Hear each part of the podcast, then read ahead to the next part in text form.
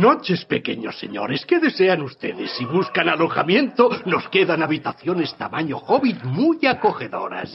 Siempre orgullosos de atender a la gente pequeña, señor.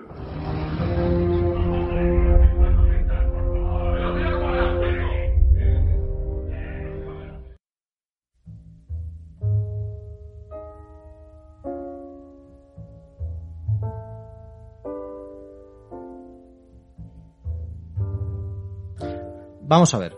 Si nos encontrásemos esto, bueno, algunos de los que estáis aquí habéis hecho esta prueba más de una vez. Es soy una isla consciente.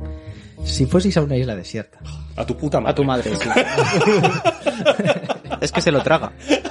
si fuerais a una isla desierta, Volvemos a empezar, ¿no? No, no, no, no. No, no, no, pero ¿qué basta, estás por diciendo? favor, seriedad, señores, esto, vamos a ver, eh, que tenemos que monetizar, ¿vale? Eh, si fuerais a una isla desierta, Sí, con 10 desconocidos, sí. y eh, mientras el avión está a punto de golpearse en esa isla desierta, Ujú. eh, puedes llevarte objetos, ya sabéis, esta es la típica de, de- de sí, la conseguir típica trabajo, entrevista de ¿no? trabajo, eso es. Este. Eh, la pregunta es, eh, ¿llevaríais un arma a la isla desierta o no? Es decir, el dilema siempre es lle- llevar un arma a una isla desierta con 10 personas que no conoces introduciría la posibilidad del orden al tiempo que la posibilidad de la arbitrariedad. Que tenga el arma se convierte en un déspota o en un o en un ser de luz. Eh, o la opción de no llevar el arma porque puede introducir dinámicas peligrosas. ¿Qué pensáis? Esto es interesante. Es decir, en el fondo es, ¿estáis con John Locke y en la libertad o con Thomas Hobbes? Pero tienes que elegir la tú posibilidad y de la los- y los dictadura. otros nueve. O sea, cada uno tiene que elegir. Solo tú puedes elegirlo. Tú Ah, eres bueno. el que está en la cabina del avión Vale, y vale. puede coger objetos y dices, ¿me llevo la, Pero- la pistola o no? Pero si tú no llevas una pistola, o sea, el, el concepto arma, siempre va a haber uno más fuerte. Que se pueda fabricar un arma o con, con su propia fuerza Ya. física imponga ese caos o No, esa... no hay nada más democratizador que las armas de fuego. Claro, todos somos iguales. Un tirito Claro, en la pierna por mi hija. Entiendo que tiene que ser un arma de fuego, ¿no? Es arma de fuego. Claro, es O que una si, ballesta, si no, claro, si fuera más polimórfico, entonces la No, no, no, arma de fuego. claro, es decir, fuego. hasta, digo, hasta un señor de 40 kilos puede, puede imponerse sobre el resto porque tiene el arma de fuego. Pues Yo creo que sí, yo creo que sí, porque a fin de cuentas el uso del arma es... eh, jo, es que es complicado, pero yo creo Yo que la sí, usaría yo bien, el sí. arma. Ya, sí, sí, ese, es el dilema, de hecho. Yo por- no voy a hacer daño a nadie con el arma. ¿Habéis leído, Eso dijo Saruman. ¿habéis leído El Señor de las Moscas? Sí. Es, Sí. Yo recomiendo, es, es que plantea estos dilemas, es muy interesante. Bueno, recuerda, tú y yo hemos leído El Señor de los Moscas, Ah, bueno, pues Lord of cuando- Flies, cuando nos porque- sacamos eh, ahí te eh, efectivamente. Entonces, en el fondo, ¿es creemos en la bondad natural del ser humano o creemos que el ser humano necesita orden? Necesitamos orden, sí o sí. O sea, aquí unos, unos putos dictadores. El señor Gavilán No, se no- resiste, no se resiste. arma, a- ¿eh? Pero no- Tú no llevarías arma. Yo creo que si el tema es si no eliges el arma, nadie la tiene, yo no elegiría arma. Otra Vale. cosa es que no Claro, necesitemos claro, un orden, claro, que eso lo es, necesitamos. Eso es, eso es. Pero quizás no llevaría arma, porque total. Claro, entonces estaríamos en el fondo diciendo, cuando, cuando cogiésemos el arma eh, de- del avión eh, completamente destrozado, una vez saliésemos de allí, les diríamos a nuestros nueve compañeros, Papá está aquí. no, no, diríamos, aquí manda Pues eso, Mi polla. mi aquí. polla. ¿Sabéis a Y claro, muy papá? además adecuado, teniendo en cuenta el tema que, que vamos, a, que vamos a tratar hoy.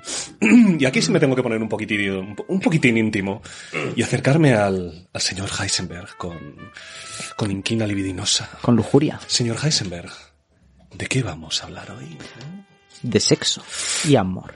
No, de, Por de fin. sexo y amor o de amor y sexo. Por fin, este es el programa que... At last, ¿no? At last.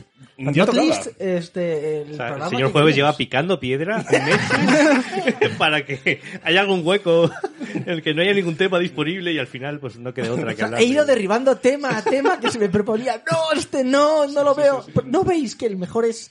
Vamos a ver, insisto, hay que monetizar, hay que hablar de sexo. Sí, que sí, que sí. Es lo que no sabías cómo enchufárnosla y al final, efectivamente, la O sea, eh, No, está ¿quiere bien. decir, era de esto o De aquí a hacernos un OnlyFans, eh, Bueno, este va a ser uno de los temas que hablemos Sí, hoy, sí. ¿eh? Bueno, ¿por qué no? si monetizo, Ah, Pero bueno, en fin, antes de nada, como siempre, ya, bueno, es ter- tercera temporada ya por los clásicos Ya programas. no sabemos. De hecho, ojo que dijimos el primer programa. Bueno, el siguiente es imposible equivocarse. Vamos a decir el segundo programa. No lo hicimos porque, No, no, nos- porque, claro. se grabó en algún otro Sí, momento sí, sí, sí, sí. y no supimos cuál era el segundo y tampoco De sabemos hecho, cuál en es el este. segundo programa se dice, el señor Dow Estamos llega a en- decir, sí, en eh, junio. una tarde de junio. Sí, o sea, sí, sí, Es, es el nivel de atemporalidad que tiene este, este podcast. Que sepan nuestros oyentes, efectivamente, que... Cuando te metes en esa taberna, contemplas la, el- eh, la vida como co- co- como una contemplación monástica, ¿sabes? O sea, tú, tú ves el tiempo pasar, el mundanal ruido, Eso, y tú lo es- contemplas desde, en fin, desde A lo la- mejor hoy hablamos de que ha, ha habido una nueva, nueva guerra en Ucrania. y- Dios mío, Putin ataca a ¿Qué, Ucrania. qué- qué es esto? ¿No? O de que ha dimitido el nuevo presidente de Reino Unido. ¿Quién es el nuevo presidente de Reino Unido? Es indiferente. Como dimiten cada 40 días, ya el que os toque, de va 40 moviendo. días puede haber otro. Claro, ya está, eh, eh, va, ¿no? Y ya está, no tiene más problema. Eh, pero efectivamente este podcast a veces es como la cámara hiperbárica esa de Goku en el que tú te metes dentro y Oh. pasan eh, X. 800 días.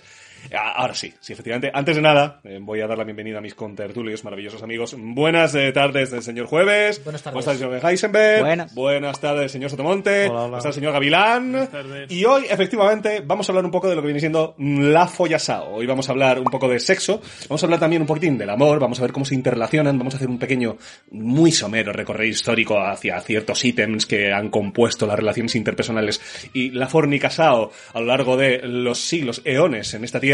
Y nos lo vamos a traer también un poquitín al día de hoy para ver cómo están cambiando las dinámicas sexuales, eh, cómo Internet, cómo la era de la interconexión, de la hiperconexión, ha llevado a que las relaciones cambien. Y si efectivamente eh, la manera que se tenía de entender el, sexo en el pasado era algo orgánico, tal que también va a ser eh, cambiado, o por el contrario, las redes también están trayendo una, una esencia animal que de alguna manera hacen resurgir reformulaciones que parecían agotadas, aunque a lo mejor ese es su futuro. Es el futuro de las relaciones interpersonales, es el futuro del sexo, es el futuro del amor, eh, algo que no está escrito en piedra. Es un poquitín lo que nos vamos a cruzar durante el programa de hoy.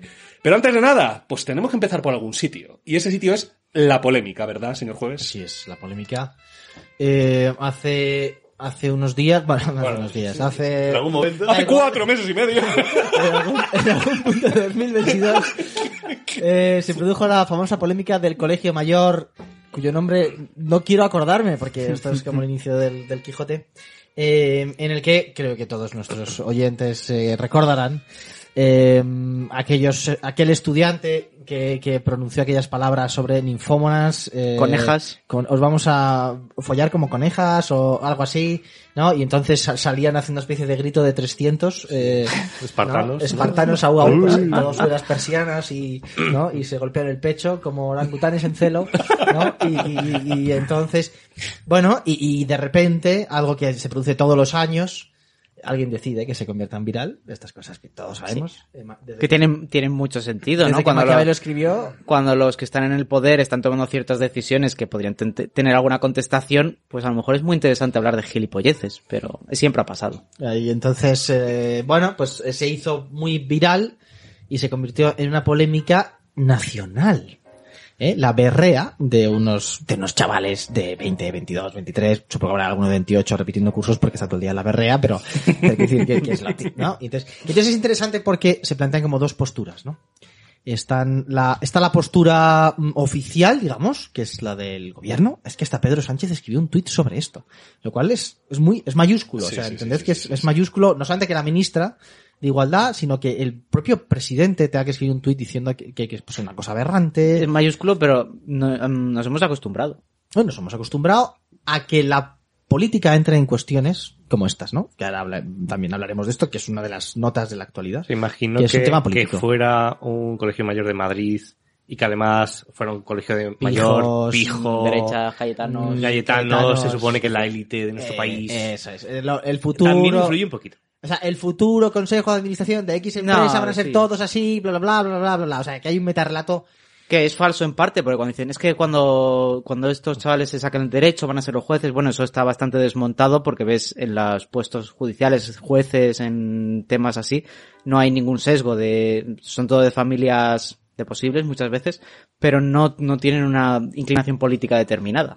Eso está desmontado, o sea que no, Pero el hecho interesante es que mm, tenías este relato de aquellos que entendían que eh, hay que mm, claramente introducir desde el poder público una educación sexual porque, Dios mío, eh, tenemos todavía orangutanes entre nuestras nuevas generaciones. Y luego la otra postura, que es la postura mm, más previsivista, más próxima al, al liberalismo, que planteaba, pero Dios mío, ¿por qué el Estado se mete en estas cosas? Deja que los chavales, ¿no? Camelen. Las propias chavalas salieron a decir y creo que también de una forma El muy sintomática. era un colegio el mayor de- enfrente, de chicas, de eso, Cayetanas. es, colegio mayor de niñas, que era a los que dirigía la berrea, Claro, esto, sí. ¿no? Los, los, eh, nuestros amigos, ellas salen a decir que es un juego, que es una tradición, que no les ofende en absoluto, que, que las llamen ninfómanas, que es sin más propio de la edad y de la tontería, ¿no? Y entonces es muy interesante porque los, mm, ciertas feministas también salieron para decir, claro, fíjate, es que esta, las propias mujeres tienen que ser, ¿no? Este, eh, educadas porque es patético que se diga que. Entonces es muy interesante porque, eh, aparte de que ha sido muy polémico, yo quisiera preguntaros, eh, antes de, de, de interpretarlo, ¿qué os, qué os parece de, bueno, el señor Heisenberg ya ha dicho claramente, ese- señor Heisenberg. Eh, pero, ¿qué os parece de la polémica? Eh, ¿Está mal que digan eso? ¿Está bien que digan eso? ¿Da igual que digan eso? A mí, a mí me parece que está mal que lo digan, pero también hay que entender que es un colegio mayor, que no hay mucho nivel intelectual ahí. es decir, en los colegios mayores hacen muchas cosas que son estúpidas, que son aberrantes, que son... Es decir, cuando... ¿no? ¿Cómo va, no? Que llega alguien nuevo y le hacen una novatada, no sé cómo se llama. Eso me parece también aberrante. Entonces, en general, la dinámica de un colegio mayor tampoco creo que sea la mejor. Tampoco creo que sea la mejor dinámica de un colegio mayor que sea solo masculino. Parece que ya tenemos una edad, 18, 20, 21 años, donde, bueno, que sea solo masculino, pero tampoco... Eh, De, de- de hecho, es muy interesante porque el planteamiento de que sea solo masculino es para evitar la constante berrea. Claro, Lo- pues... Lo, cual tampoco parece objetivo conseguido. Además, tenemos que decirlo, en Está esta con- mesa somos cinco pollas viejas donde han estado en colegios solo masculinos. Claro. Entonces, creo que es evidente que es eh, un fallido que un colegio mayor, ya en la universidad, se segregue de esa forma. Absolutamente. Entonces, bueno, que es una tontería y que creo que no tiene sentido que vaya más, porque, vuelvo a repetir, es un colegio mayor, son tonterías de colegios mayores, y bueno, eso es lo que hay. Pero, sin más, o sea, no lo veo bien, no. Pero tú no, pero- tú no intervendrías con un tuit como presidente de gobierno. No sacaría los tanques a la calle. Dios O santo. sea, creo que, bueno. O sea, si, si Pedro Sánchez lo ha hecho, entiendo que ha sido una maniobra Sí, política. Pero vamos, Me refiero vamos. que me la suda. Sí, ¿Qué cojones va a hablar? O sea, sí. Por eso que. Pero es interesante, incluso en esta... Yo estoy mucho con el señor Sotomonte, eh, sobre si los colegios mayores deben ser, eh, o sea, deben estar diferenciados eh, sexualmente, no lo sé, nunca me lo he Ah, es planteado. un detalle, pero me parece que es un- Nunca me, me lo he planteado, o sea, quiero decir, yo es- pff, no lo sé. Pero, pero me parece interesante el planteamiento de, o sea, yo estoy en la línea de que eh, decir, decir eso está mal, eh, pero es un elemento moral, no político. Eso me parece también muy claro, o sea que. Pero creo que es muy interesante que eh, situaciones como esta eh, son debate público. Eso es lo que es una de las notas de nuestro tiempo. Una de las notas de nuestro tiempo es, de repente, un vídeo que tú me dirás, la de vídeos que podrías haber hecho en discotecas, en, o sea, en universo, o sea, el universo berrea, en fin, es, es- es variadísimo y, y muy sólido. Y de repente esto es polémico. O sea, de repente esto es política. O sea, creo que hay una realidad y creo que es parte del tema de hoy.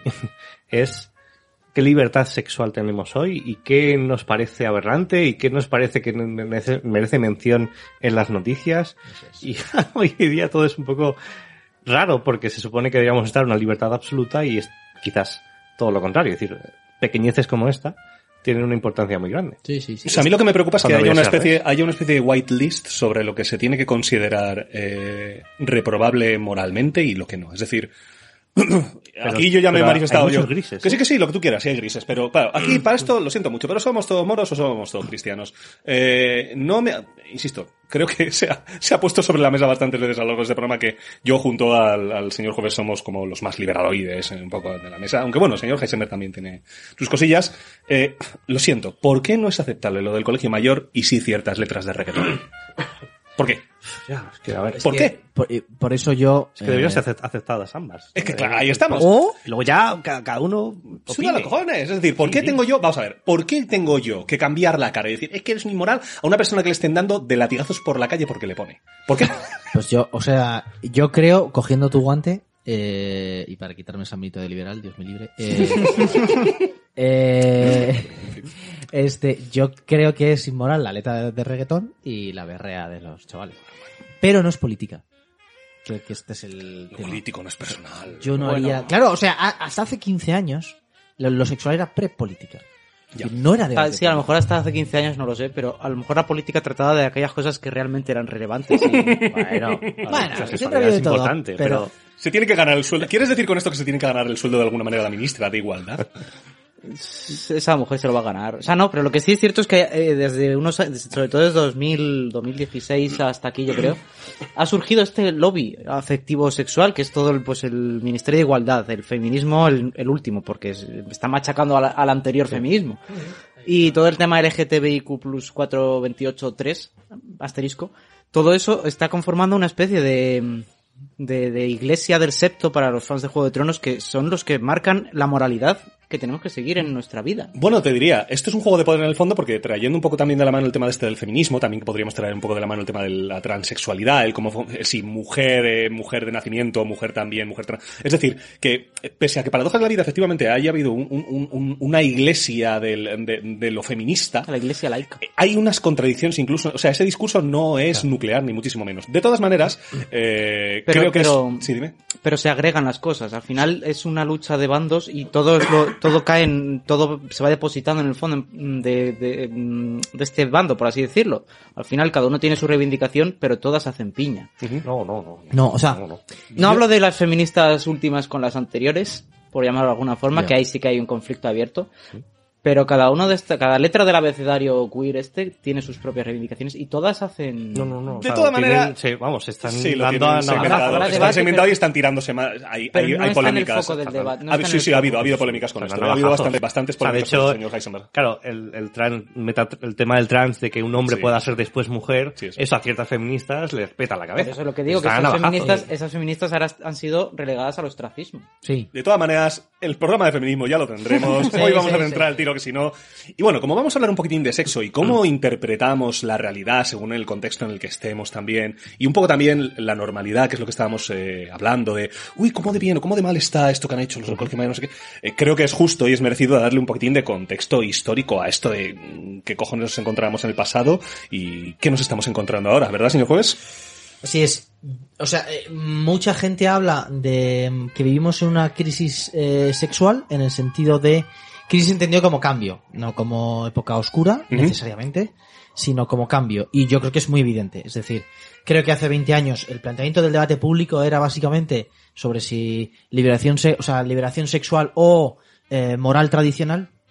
Y creo que ahora mismo estamos en otro paradigma. O sea, estamos en un paradigma en el que de repente el gran rival del, del mundo liberal o de la liberación sexual no es los la moral tradicional, sino que es eh, la políticas, las, las políticas públicas entrando en, en lo sexual, ¿no? Y entonces de repente, donde antaño había eh, sexo, drogas y rock and roll, ahora hay un papel que te que hay un consentimiento para, para poder tener relaciones sexuales, ¿no? Y entonces eso se, se interpreta como una invasión de lo público, ¿no? Entonces, eh, sí, hay un, o sea, el planteamiento histórico es, es, es muy interesante porque nos coloca donde estamos.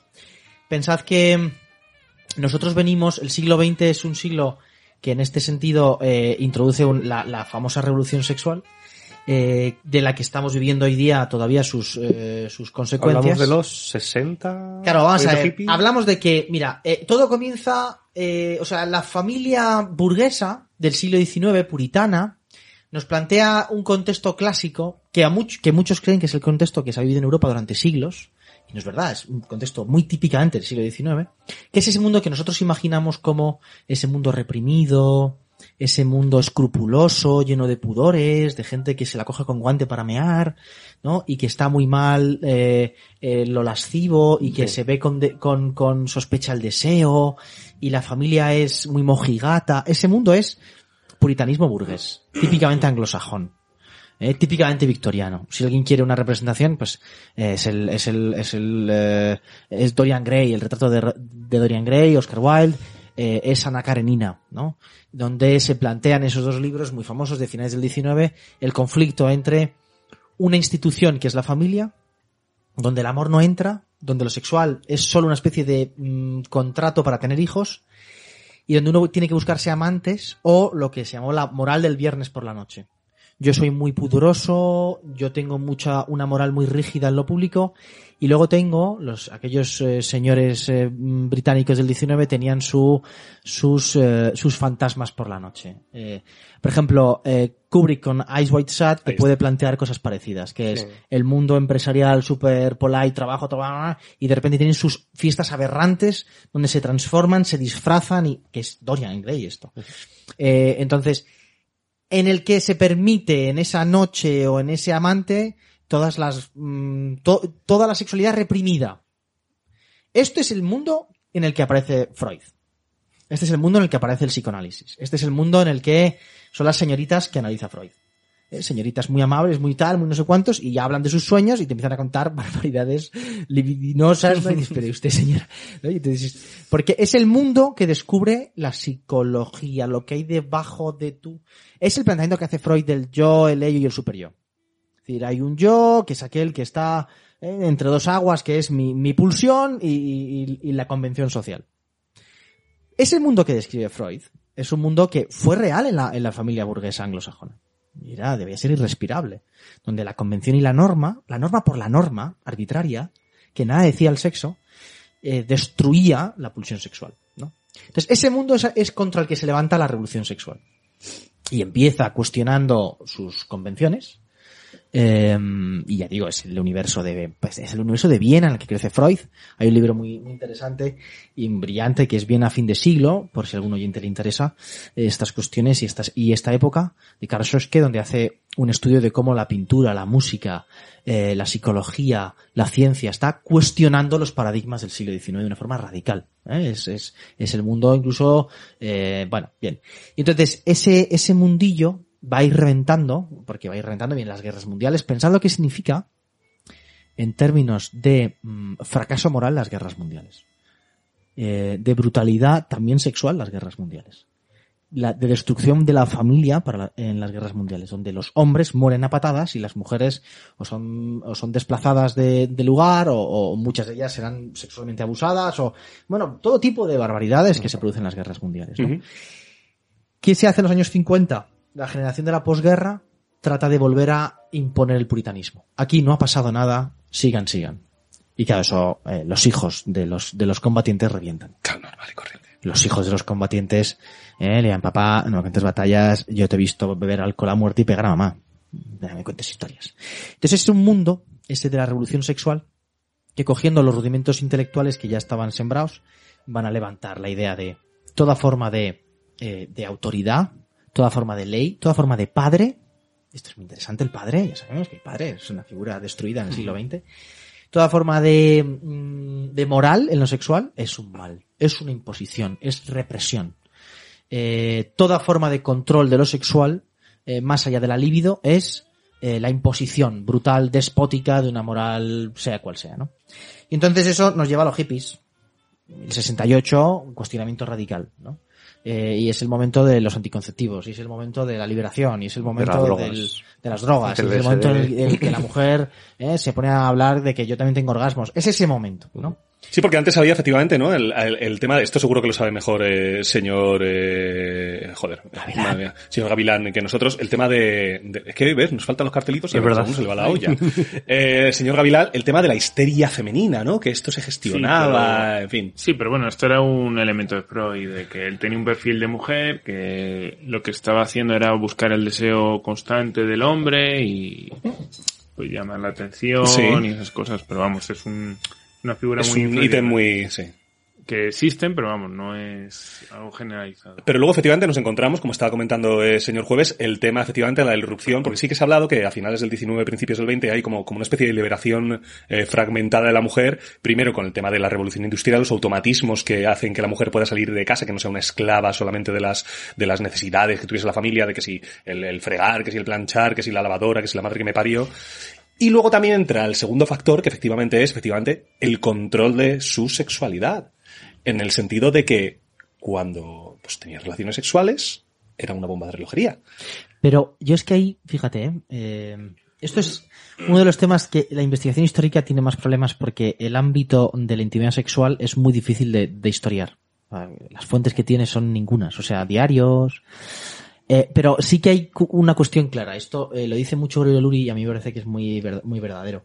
Él dice, eh, cuando tú coges un manual de, de- de confesiones de un jesuita del siglo XVI, te llama mucho la atención porque tiene pormenorizadamente, los jesuitas es gente sistemática, los escolásticos es gente sistemática, y entonces tienen que tener una respuesta para todo. Entonces se plantea, bueno, es ¿qué, qué, qué es más pecaminoso, el sexo oral o, o- o- o el sexo anal? Entonces, porque si voy a confesar, tengo que tener claro esto, o sea, y, y, y el adulterio, pero ¿qué tipo de adulterio hablamos, no? ¿Cuántas Y- Ave Marías, tío?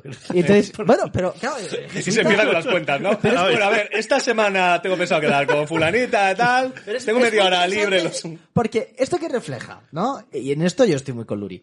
Eh, que es que la idea de la represión sexual de la mujer es una idea típicamente del 19. ¿Qué te iba a decir? Que estamos hablando del 19 en adelante. ¿Qué pasa en 1700, en 1600? En Sabemos 1500? poco, pero la idea, por ejemplo, de que la mujer descubre el, orgasmo en el siglo XX es una gilipollez de Sí, sí, kilo, sí, ¿sabes? sí, claro. La idea de que la mujer estaba sometida a una rígida cultura doméstica no ha sido siempre así y no de la misma manera. Es decir, que, que, que hay mucho, por ejemplo, que el mundo, el mundo de lo católico se vuelve puritano en el siglo XX. Es en el franquismo cuando el mundo de lo católico se vuelve muy escrupuloso, muy puritano, muy tal. Eso no era lo propio. Es decir, insisto, cuando se- tú ves los tratados de moral, si están todo el tiempo hablando de los pecados sexuales es porque hay una vida sexual muy intensa. Claro, pero que Para habría, que, mal. habría entonces también que relacionar los elementos de esa vida sexual y los resultantes con la cultura que, que lo rodeaba. Es decir, eh, si tú tenías una, una vida sexual eh, muy viva y muy activa eh, fuera de los cauces a lo mejor de la construcción familiar del siglo XVIII, del siglo XIX, del siglo XX, de al, o sea, de alguna manera los hijos resultantes de esa relación sexual, o pues eso, tendrían que, que encajarse de alguna manera en la sociedad. Bueno, ahí están los, los expósitos. Todos los que tengan apellido expósito eh, son herederos de un- a- alguien que dejaron en un orfanato, en un, en, un, en un monasterio. Pero quiero decir, los propios monarcas españoles, Sí, sí, sí, sí. Carlos V, por ejemplo, tuvo tres hijos bastardos. Fernando tuvo, eh, no, el católico tuvo, no te diré. Eh, quiero decir que es que era una vida, la vida aristocrática, se asumía el mundo de las amantes de una manera muy salvaje. Y cuando se habla de las amantes, siempre se dice, ah, es que era el marido el que ponía los cuernos. Sí, con mujeres con mujeres de la corte, no con prostitutas. O sea, quiero decir que, que la vida sexual, y, y yo honestamente creo que, que, eh, que ese puritanismo, es decir, la obsesión política por la, eh, las buenas costumbres y la buena imagen, es del 19. Y yo soy el primer defensor de el, eh, del, del amor fiel y en exclusiva. O sea que no, no, no, no defiendo la infidelidad, pero, pero que esa obsesión, ese convertir lo sexual en lo más importante, es muy típicamente burguesa. No obstante, cogiendo un poco el hilo conductor que cogías de los años 70, introducimos, como estás comentando, que yo creo que es anterior, pero bueno, en todo caso, eh, la pastilla, efectivamente, la pastilla eh, anticonceptiva. Con esto, lógicamente, la, la- la dimensión sexual eh, para la sociedad cobra un, claro, un- una entidad muy diferente, puesto que ya no involucre a un riesgo, sí que es verdad que es preservativo, todo lo que tú quieras, pero claro, es, es un control total, por así decirlo, de, de la sexualidad o de, o de lo que podría ser el resultante de una relación sexual. Y esto cambia las reglas de juego. Totalmente. Entonces, esto... Totalmente. Totalmente porque, porque eso es, eh, claro, lo que permite eh, la liberación sex- sexual teórica se, mm, se acrisola con la, con la posibilidad de, no- de que no haya em- em- embarazos. Luego vendrá el problema de las enfermedades de transmisión sexual. Sí, sí, eso es. que ese es un- como el coco de, del... Pero en el fondo este es, esta es la cuna de, del libertino. ¿eh? Vuelve el libertino. El libertino frente al, al burgués puritano, aparece el libertino, aparece Antonio Escotado, ¿eh? Eh, Fernando Sánchez Dragó, en un tiempo en el que podían decir, y esto es muy interesante, Fernando Sá- Sánchez Dragó, to- todos sabemos que ha sido un tío que ha defendido sus relaciones con japonesas de, de dudosa Sí, edad, sí, sí, sí. eh, y lo ha dicho y lo decía, hace 20 años hablaba él de esto. En la televisión. ¿Qué generaba? Hola, oh, jiji, jaja. Tú imagínate esto hoy. No, ni, ni. Claro, ¿qué, qué ha pasado? Que hemos tenido un giro que empiezan a hacer, como alguna vez hemos dicho, en los años 80, teóricamente, que es el, el surgimiento de la tercera ola del feminismo, aparece- empieza a, a- a aparecer la teoría queer, pero era todavía muy teórica en departamentos de sociología y de una cosa extraña que se llama antropología y tal eh, en Estados Unidos y que ahora ya, ya está en el debate público, que es no, el libertino es un cabrón. O sea, los viejos verdes son unos cabrones. Y, y, em, y toda forma de desenfreno sexual huele a machismo y a patriarcado. Entonces, es interesante porque creo que estamos en este momento, ¿no? O sea, estamos en el momento en el que se ha trasladado la lucha, la, la- eh, la lucha política eh, es también una lucha por la identidad sexual. Y entonces hay un combate ahora, que el combate fuerte en, la- en el debate es entre mm, eh, feministas que entienden que la mujer siempre es mujer, el hombre siempre es hombre y por tanto el hombre siempre va a ser un poquito opresor, y los que entienden que no, no, es que no hay ni hombres ni mujeres, ¿de qué estás hablando? Bueno, ya no solo todo eso. es líquido. Entramos incluso a, a cuestiones laterales asociadas al tema de la sexualidad, eh, ya no de persona a persona, sino con lo que nos rodea, el, el propio consumo eh, de la sexualidad a través de, fue- de, de- de- de elementos fuera de la relación interpersonal. Aquí estamos hablando, por supuesto, del, del auge de la pornografía. Eh, si bien es cierto que, que la pornografía o el erotismo lleva muchos, muchas décadas Sí, con nosotros, otros- el acceso, la disponibilidad, claro, Además, efectivamente no es lo mismo una pensando imagen. ahora en los todo. 80, todo ese boom generacional, cultural. También entiendo que había un boom sexual, ¿no? No sé hasta qué punto, pero Yo esto lo quizás un poco sin control, ¿no? Sí, Eh, sí. o sea, se suele decir, cabeza. claro, se suele decir que los, esto lo dice Pedro Herrero, del que nos he hablado ahí, ahí alguna vez, él insiste en que los años de mayor liberación sexual, él es un liberal redomado, ¿eh? los años de liberación sexual total eran los años 90 y los primeros 2000, donde éxtasis y sexo eran como, ¿no? El pan nuestro cada día. No, nadie te preguntaba si, bueno, ya está, haz lo que quieras, ¿no? Entonces, creo que ese mundo se ha acabado.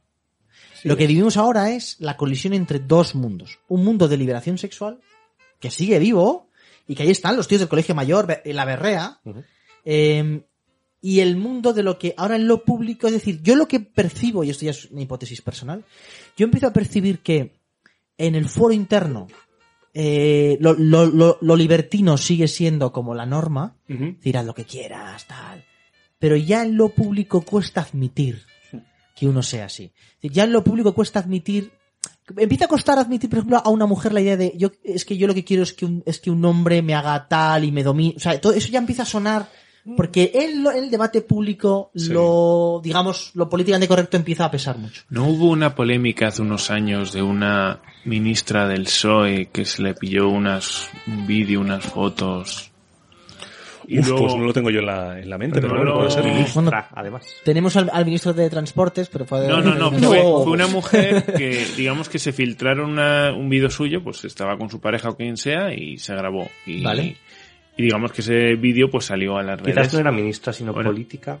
Sí, a lo mejor era una... ¿No sería la olvido esta de los cojones, Me que era suena. una concejala? Ah, esa que luego hizo una entrevista en interview y... Sí, yo creo que que fue luego libra- Luego ahora está en Telecinco. Bueno, O- Sí, tenemos- sí, sí. el- yo creo que el caso paradigmático es Mónica Lewinsky y Bill Clinton. Bueno, Bueno, sí. bueno, claro, claro, claro. es sí. final de los, de los 90, es que fue donde- justo hay un... pero ahí el debate fue la moral tradicional. Hmm, es decir, la moral tradicional en Estados Unidos, típicamente puritana, No, es que no solo Bill Clinton. típicamente puritana. Estamos hablando de Hillary Clinton. Ah, bueno, bueno, claro. Bien. Posible presidenta estadounidense. Bueno, Este, La eterna, eterna posible piensas, presidenta. la eterna Sí, posible sí, presidenta. claro. Pero que, que yo creo que ese es un mundo anterior. Sí. Ese mundo ya no vuelve. O sea, hoy día el debate no habría sido si, por Dios, un presidente puede ser infiel a su mujer. El debate sería, eh, ¿cómo sometió a su secretaria? Es un, es un, ¿cómo se llama el, el este de cine, este, el monstruo este que ha abusado de no sé cuántas mujeres? Harvey Weinstein. Ah, es sí. un Weinstein. Es que decir, eh, el Me Too no tiene nada que ver con Bill Clinton. Mm. Creo que es un salto distinto. Es decir, el- en, en el caso de Levinsky, eh, los que agredían al presidente era esa derecha puritana que decía, pero ¿cómo es posible? Que, que, no que- un presidente de gobierno eh, cuestione el, el matrimonio y sea infiel. Y tú piensas, pero hijo puta, ¿y los fantasmas que tienes tú en el armario? Ah, eso no da igual. Es que es el presidente, tiene que ser modélico. Aquí me gustaría traer eh, la pregunta a la mesa también. ¿Creéis que estamos viviendo un neopuritanismo? sí. Sí. Sí, yo con Sí. el ejemplo que acabamos de ver, mm, creo que es el mismo concepto que regresa en forma de chapa. O sea, son diferentes argumentos, pero el objetivo es el mismo y es indicarle a otra persona cómo tiene que vivir su intimidad. Creo que es exactamente igual. Creo que él- se dice mucho esto, pero la, la feminista contemporánea que hasta, que ahora está en el colegio mayor este, en el Elías Aguja, eh, diciendo consignas, es la que estaría en el franquismo en una obra de teatro donde se ve un pecho tirando pa- eh, pasquines de la iglesia diciendo viva Cristo Rey. Creo que es el mismo prototipo de persona. Y, y vamos. Pero el puritanismo tiene que ser diferente, ¿no? Si antes venía de lo católico, Sí, pero el- el- el- yo creo que el prototipo de persona lo que le empuja a comportarse de esa forma es el mismo y que el objetivo es el mismo al final. Control social duro. control social. Es que no lo sé. Si somos O sea, tan tiene- conscientes o son tan conscientes de ese control, bueno, no sé, es que es un tiene poco mucho. extraño. Yo creo que, bueno, yo creo que en, en un origen era una cosa típicamente protestante, que es la obsesión por la, por la imagen pública, y yo creo que en ese sentido, aunque no tiene nada que ver en términos de raíces intelectuales, sí que creo que tiene ciertos, ciertas maneras que son muy parecidas, que es la obsesión por la vida pública. Es decir, lo sexual se convierte, es muy interesante. Lo sexual se está convirtiendo en cierto tabú, de nuevo. Es como una, se habla mucho, pero al tiempo no se puede decir, todo el mundo tiene que decir cosas buenas, ¿no? O lo que se entiende como políticamente correcto. Un tabú y sin embargo nos estamos encontrando con que en esta primera década, dos décadas de- del siglo XXI, eh, la manifestación de la sexualidad a través de, de una herramienta tan poderosa como es Internet está cobrando dimensiones muy diferentes a lo que era hace, eh, pues eso, 40, 30 años. Y nos encontramos efectivamente con la irrupción de herramientas muy determinadas, como puede ser, por ejemplo, Tinder, como puede ser el fenómeno OnlyFans, con el que nos estamos encontrando con, efectivamente parece que una, una, una aceptación de un, de un bombardeo sexual, de un, de un automatismo físico, decir, pues, pues, pues, tú me gustas físicamente, yo te gusto físicamente, eh, pues eh, follemos, punto. Y, sí, ya está, y no hay más historia.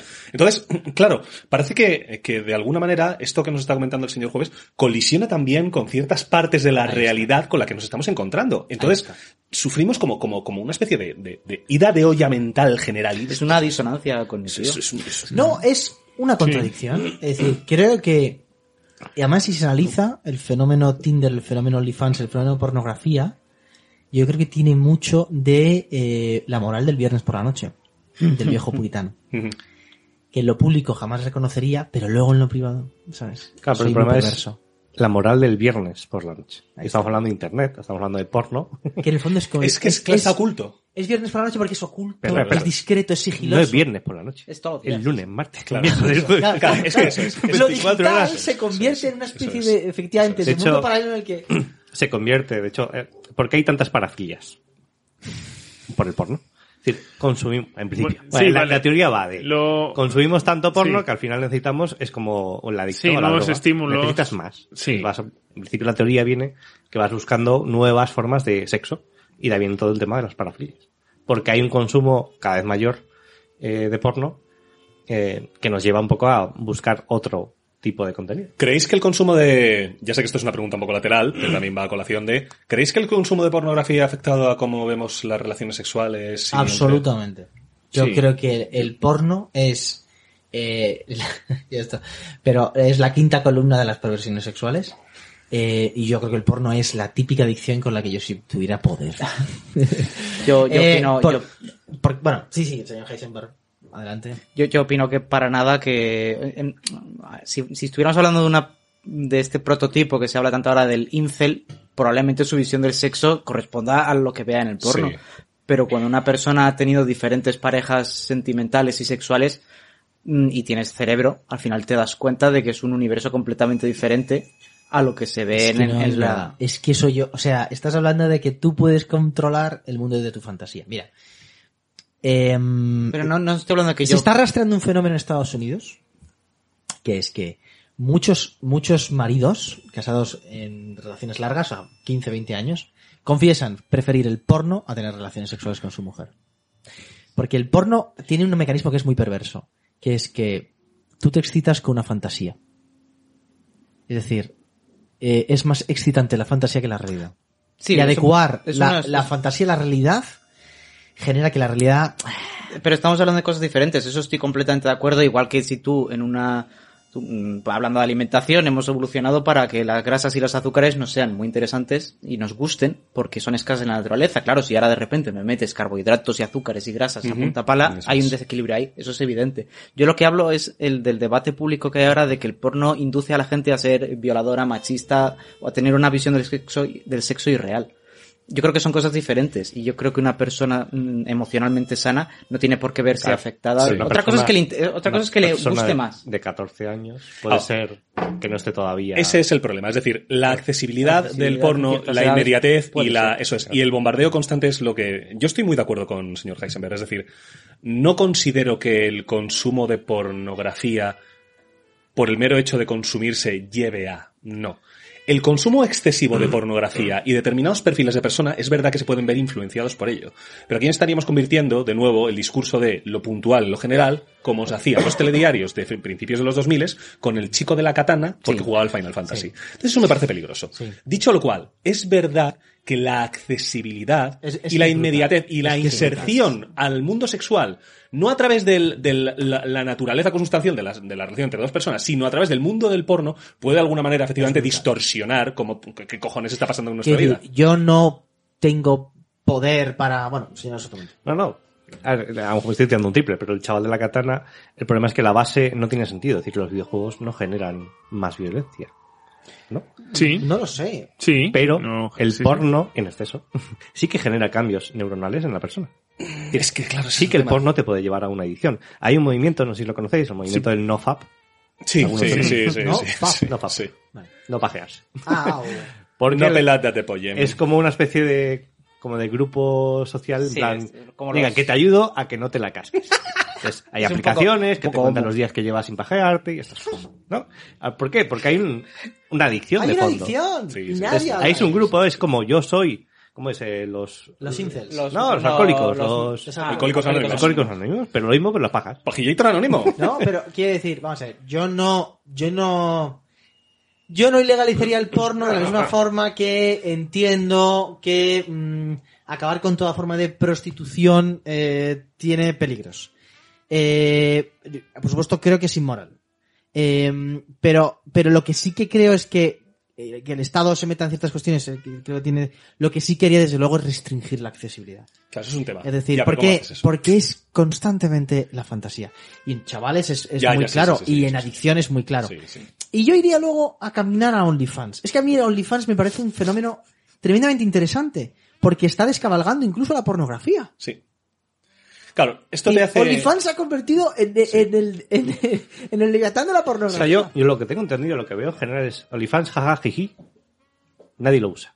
Pero luego se supone No, no, que a sí. nivel datos... Sí, sí, sí. Datos sí, son- Sí, sí, pero, sí, pero sí, tú- sí. nadie dice que use nada. Usan, sí. Bueno, porque vivimos en una sociedad en el que se está convirtiendo en que Sí, ya, tú eres Nadie, OnlyFans, nadie ¿no? ve Telecinco tampoco.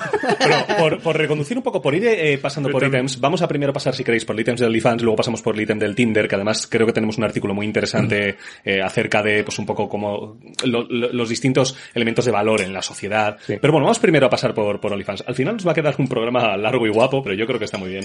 Tema de OnlyFans. Eh, aquí sí que me gustaría meter un poquitín, eh, un, un- un pie, no de experiencia, porque yo no tengo OnlyFans, pero eh, sí que recuerdo el, el elemento que hubo antes de OnlyFans. El elemento que hubo antes de OnlyFans, no sé si os acuerdáis, fue el tema de las cams. Sí, vale, De sí, las cams, sí, eh, no sí. sé qué. tal. Bueno, siguen, con lo- siguen. Con lo que te Siguen con- spameaban constantemente cuando te en ciertas bueno. páginas. Yo tenía, tenía no, tengo, de hecho tengo un amigo que estuvo metido en ese ajo porque eh, se llevaba bien con, con cuatro o cinco chicas que tenían, de hecho, en cams. Vale. Y me estuvo contando un poco el tema que había detrás de eso. Eh, la gracia, según me contaba él, es que las chicas que conseguían más viewers, eh, lo conseguían no gracias a su físico ni nada por el estilo, sino gracias al ambiente que generaban. Es decir, que las personas que buscan muchas veces eh, conexión en OnlyFans, no, perdón, OnlyFans no, en las cámaras, En las cámaras. y en las salas de chat y todo esto, no era necesariamente lo sexual, sino que era la búsqueda de conexión. Intimidad. Claro. Entonces, eso sí que a mí me parece revelador. Eso es decir, revelador. en OnlyFans te estás encontrando un perfil de intimidad que tú desearías para tu relación interpersonal, pero que como no tienes, virtualizas y O compras. sea, hay que aclarar, OnlyFans no es solo ver fotos de tetas o de pies. No, no, no, no, no, Es, yo contacto con la chica en cuestión, Ujú. yo le mando mensajitos por WhatsApp, ella me manda audios, me manda fotos, yo le pido, le pago cinco pavos y me mandas una foto con no sé qué. Esa es la interacción que buscan. Que es como una relación uno a uno. Eso es. Digital. Es, la fantasía, es la fantasía Eso es. De una relación. Eso es. Yo no lo veo tanto como la fantasía, sino que yo creo que Bueno, es mm, todo este ¿no? fenómeno de los incels yo creo que es una necesidad que no están cubriendo. Bueno, en sí, sí, es un poco- sí, Y es un poco también la misma idea, Y, sí. y es. Estamos sí, sí. muy solos. Pero porque estamos mezclando Somos incels que en principio no debieron tener pasta con gente que sí que tiene pasta. Es decir, el que está detrás de OnlyFans no es el perfil. No, no, no, no, pero el No incel... creo que sea un chaval de 15 el- años. el- Yo no, no, pero es que en el fondo, claro, aquí, aquí entraríamos a hablar del fenómeno incel, que si luego lo queréis, pues lo, lo comentamos, pero de nuevo estamos poniendo encima de la mesa que todos tenemos, digamos, una especie de sensación. Habrá gente puntual que no lo tenga, pero efectivamente, y aquí el señor eh, Gavilán nos puede decir, pero hay como especie de necesidad de intimidad de cuestiones laterales consustanciales a una relación, sin ir más lejos, que tu chica te mande una foto un poquito sugerente y que tú digas, "Mm, vas a, voy- cuando llegue a casa te voy a hacer un Cristo. Y como no tienes eso, Ahí está. Lo pagas. lo compras. tienes que... Ahí está. Eso es A mí me parece muy revelador dos cosas. Uno, que OnlyFans creció a muerte en la pandemia. Muchos piensan, bueno, claro, porque no podías salir de casa. No, pero tienes el porno. Claro, pero no es lo ¿Por qué mismo. OnlyFans? Claro, eso Porque es. estás solo. Eso es. Estás muy solo. Creo que OnlyFans revela el, el, mecanismo truculento del mundo de, la, de toda forma de pornografía, que es busco una intimidad que ya no tengo. Paul Ricoeur, eh, eh, filósofo francés, dijo en los años 70 que la revolución sexual había matado el erotismo. Y a mí me parece muy interesante este argumento. Porque venía a decir la paradoja. Creo que es una paradoja. Creo que el verdadero erotismo, eh, la revolución sexual se lo ha cargado. Porque el sexo significa tan poco, es tan banal, eh, se entrega tan poca intimidad en el sexo, que no hay ningún tipo de, eh, de, de mística por acostarme con Pepita. Ya. Y entonces OnlyFans juega, juega con un elemento muy poderoso. Parece que eres mi chica, no lo eres nunca, nunca estaremos juntos. Y entonces juego con el erotismo de la cámara y de que tú y yo tenemos una, una presunta intimidad. Entonces creo que eso de lo que habla es de que eh, estamos muy solos y buscamos en el, en el, en cualquier ambiente del, del porno del o, de OnlyFans, buscamos un erotismo que se ha perdido. No sé si tiene que ver, pero bueno, ya, ya que estoy lo cuento. De OnlyFans vamos a Twitch. Eh, Twitch, como conocéis. Los bathtubs de los, Los bathtubs. A ver, no, yo no sé si no es. jueves no sabes lo que es. Yo, a ver, yo sirvo para la- A los ver, espectadores que están muy perdidos en todo, Hay un ¿vale? ejemplo Ah, que, que sí. me gusta mucho porque me parece muy gracioso y revelador. Y había una chica que, su- eh, que típica que gana muchísima pasta. Básicamente, eh, en Twitch, si tú estás en una piscina, puedes estar en bañador. Entonces, está en su habitación, En una piscina hinchable, es. y está montando una especie de pepino hinchable. Y cuando alguien daba una donación, ella se escribía en el muslo el nombre del chico. O lo que A ver, eso sería. Eso es un modelo de para negocio. burlar la censura, Sí, tú estás en una piscina, tiene un contexto. tiene derecho para estar en bañador. Claro, y es la manera de, de- de aparecer en bañador por Twitch sin ser contenido erótico. Vale, eso ok. es. Entonces, en este mundillo está una de las grandísimas streamers, que es Aumauran. Amuran. Ah, sí, hombre. Eh, a lo mejor no la recordáis, pero seguro que os suena una chica encima de una cama con una careta enorme de, de caballo a cuatro patas. ¿No Yo suena? no recuerdo eso. Bueno, ese es el nivel de parafil. Vale. El caso es que ha habido una polémica muy gorda con ella y seguirá habiendo, porque no sabemos toda la historia. Y es que ahora, al parecer, en un directo eh, estuvo discutiendo con un chico eh, que al parecer la provoca, la provoca, la controla económicamente y la obliga a hacer esos directos sí, es y verdad, demás, he ¿no? leído, he leído el Y caso. diciendo que bueno, que si no mata a tus perros. Resulta que ese hombre, chico, es su marido. Y ahí la polémica, una de las polémicas de la comunidad es, es que nunca dijo que estaba casada. Claro, es que eso va mucho con lo que está diciendo el señor Jueves, Pues que no es, puede decirlo porque rompes entonces la no hay fantasía. La indignación es, Eso es. oye, es que dijo que estaba soltera cuando está casada, hijo de puta, es que la tiene eh, haciendo eso, en principio, en contra de su voluntad, amenazada con matar a sus perros. eh, sí, aquí me vas a, que económicamente... en contra de su voluntad. Bueno, Claro. se supone, Pero, o sea, hay, pero un, ha, hay un drama. ha destruido El sueño de muchos. el sueño y la Ahí fantasía está. de muchos de que tú y yo está. teníamos una conexión especial. Ahí está, ahí Ah, pero el está. drama- Pero está es- muy bien porque es que el problema es, macho, pero es que estás viendo un teatro, no lo ves. Ahí está. Buscas un erotismo, y esto es lo que me parece interesante. El sexo consumista ha destruido el erotismo, la intimidad. Lo ha destruido, lo, lo ha hecho añicos. Cuando en un sábado me llevo a Pepita al coche y tenemos relaciones sexuales, estoy destruyendo el erotismo. No existe erotismo. Y entonces lo estoy buscando. Entonces la pantalla es la perfecta distancia para que nunca pueda tener relaciones contigo. Y entonces se convierte en un amor cortés. Volvemos a la edad media, tío. Al Quijote con Dulcinea. ¿Eh? Este, te, te estás tocando el pito pensando en Dulcinea, tío. ¡No es real! Coño, que es tu puta fantasía que Dulcinea recoge patatas. Y sin embargo, nos encontramos con la otra pata de la mesa, que es que esa funcionalidad, esa mecanicidad del sexo, se ha vuelto como la lista de la compra. Y aquí nos iríamos a eventos tales como eh, Tinder. Tinder. Es decir, tú te encuentras muchas veces en, en descripciones en Tinder, el Tinder que es, pues, eh, a mí no me gustan si no tienen tal característica, si no mides un 80, o si es, no para ti, o si no para tal. Claro, Tienes que medir más que ellas. Claro, si no, efectivamente, no- porque esto es un tema. No nos olvidemos, y esto es así, que efectivamente eh, el artículo que, que nos hemos leído un artículo, digamos, para preparar este programa, un artículo muy polémico que os recomendamos eh, leer, porque es verdad que va, va a hombre, desde luego va a levantar ampollitas y sarpullido va a levantar porque Ha- es muy sido- polémico. Ha sido muy viral, Sí. este está... Bien, el artículo es de- del manifiesto y se llama El contrato sexual está roto. Y entre otras eh, cuestiones trae a la mesa efectivamente, eh, digamos, esa, esa, esa, esa parte de valor que daban los hombres y las mujeres al mundo, pues de alguna manera pone encima de la mesa que la mujer otorgaba el valor sexual, mientras que el hombre, digamos, otorgaba el valor mercantil. Y como un, valor pues aumenta y reduce en el tiempo, etcétera, etcétera.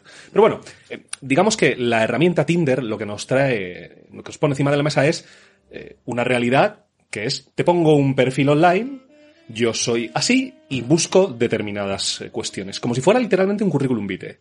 Y ese currículum vitae está orientado a que tú y yo quedemos y hagamos del sexo algo funcional. Entonces, claro, por un lado nos estamos encontrando que efectivamente parece que hay una pérdida del, del- o no una pérdida del erotismo, porque yo sabía- mis argumentos, Bueno, vale, yo los compro, pero quiero, pero argumentos. quiero ser tibio socialdemócrata. Yo los compro.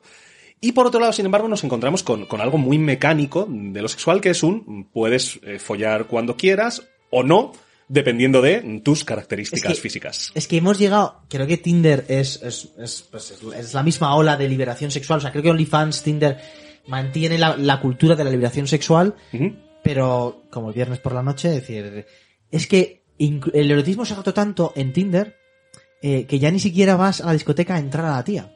O sea, la idea del cortejo, aunque sea el más banal, ¿sabes? De hola, ¿qué tal? O sea, bailan realmente hay, hay, hay- o sea, y puede, al reggaetón, o sea, es que ya ni eso. puede llevar, puede haber, claro que lo hay, hay un cortejo, sí que hay un cortejo. Lo que pasa es que el cortejo no tiene absolutamente nada que ver con el que había hace 30, 40, 45 años. ¿Por qué? Porque además incluso el feedback que te dan no tiene nada que ver. Porque el feedback acaba siendo, pues, eh, eh, completamente... Sí, no. No, es, es no sí, no, sino a lo mejor unas cuantas líneas de texto o algo por el estilo, pero, pero a lo mejor... Sí. la- Señor... Yo no eh, sé ahora Pablo. mismo cómo van las cosas, pero yo sé que el- los jóvenes actuales, si ven a una chica que se gusta, no sé, ven y dice, dame tu Insta, ¿cuál es tu Insta?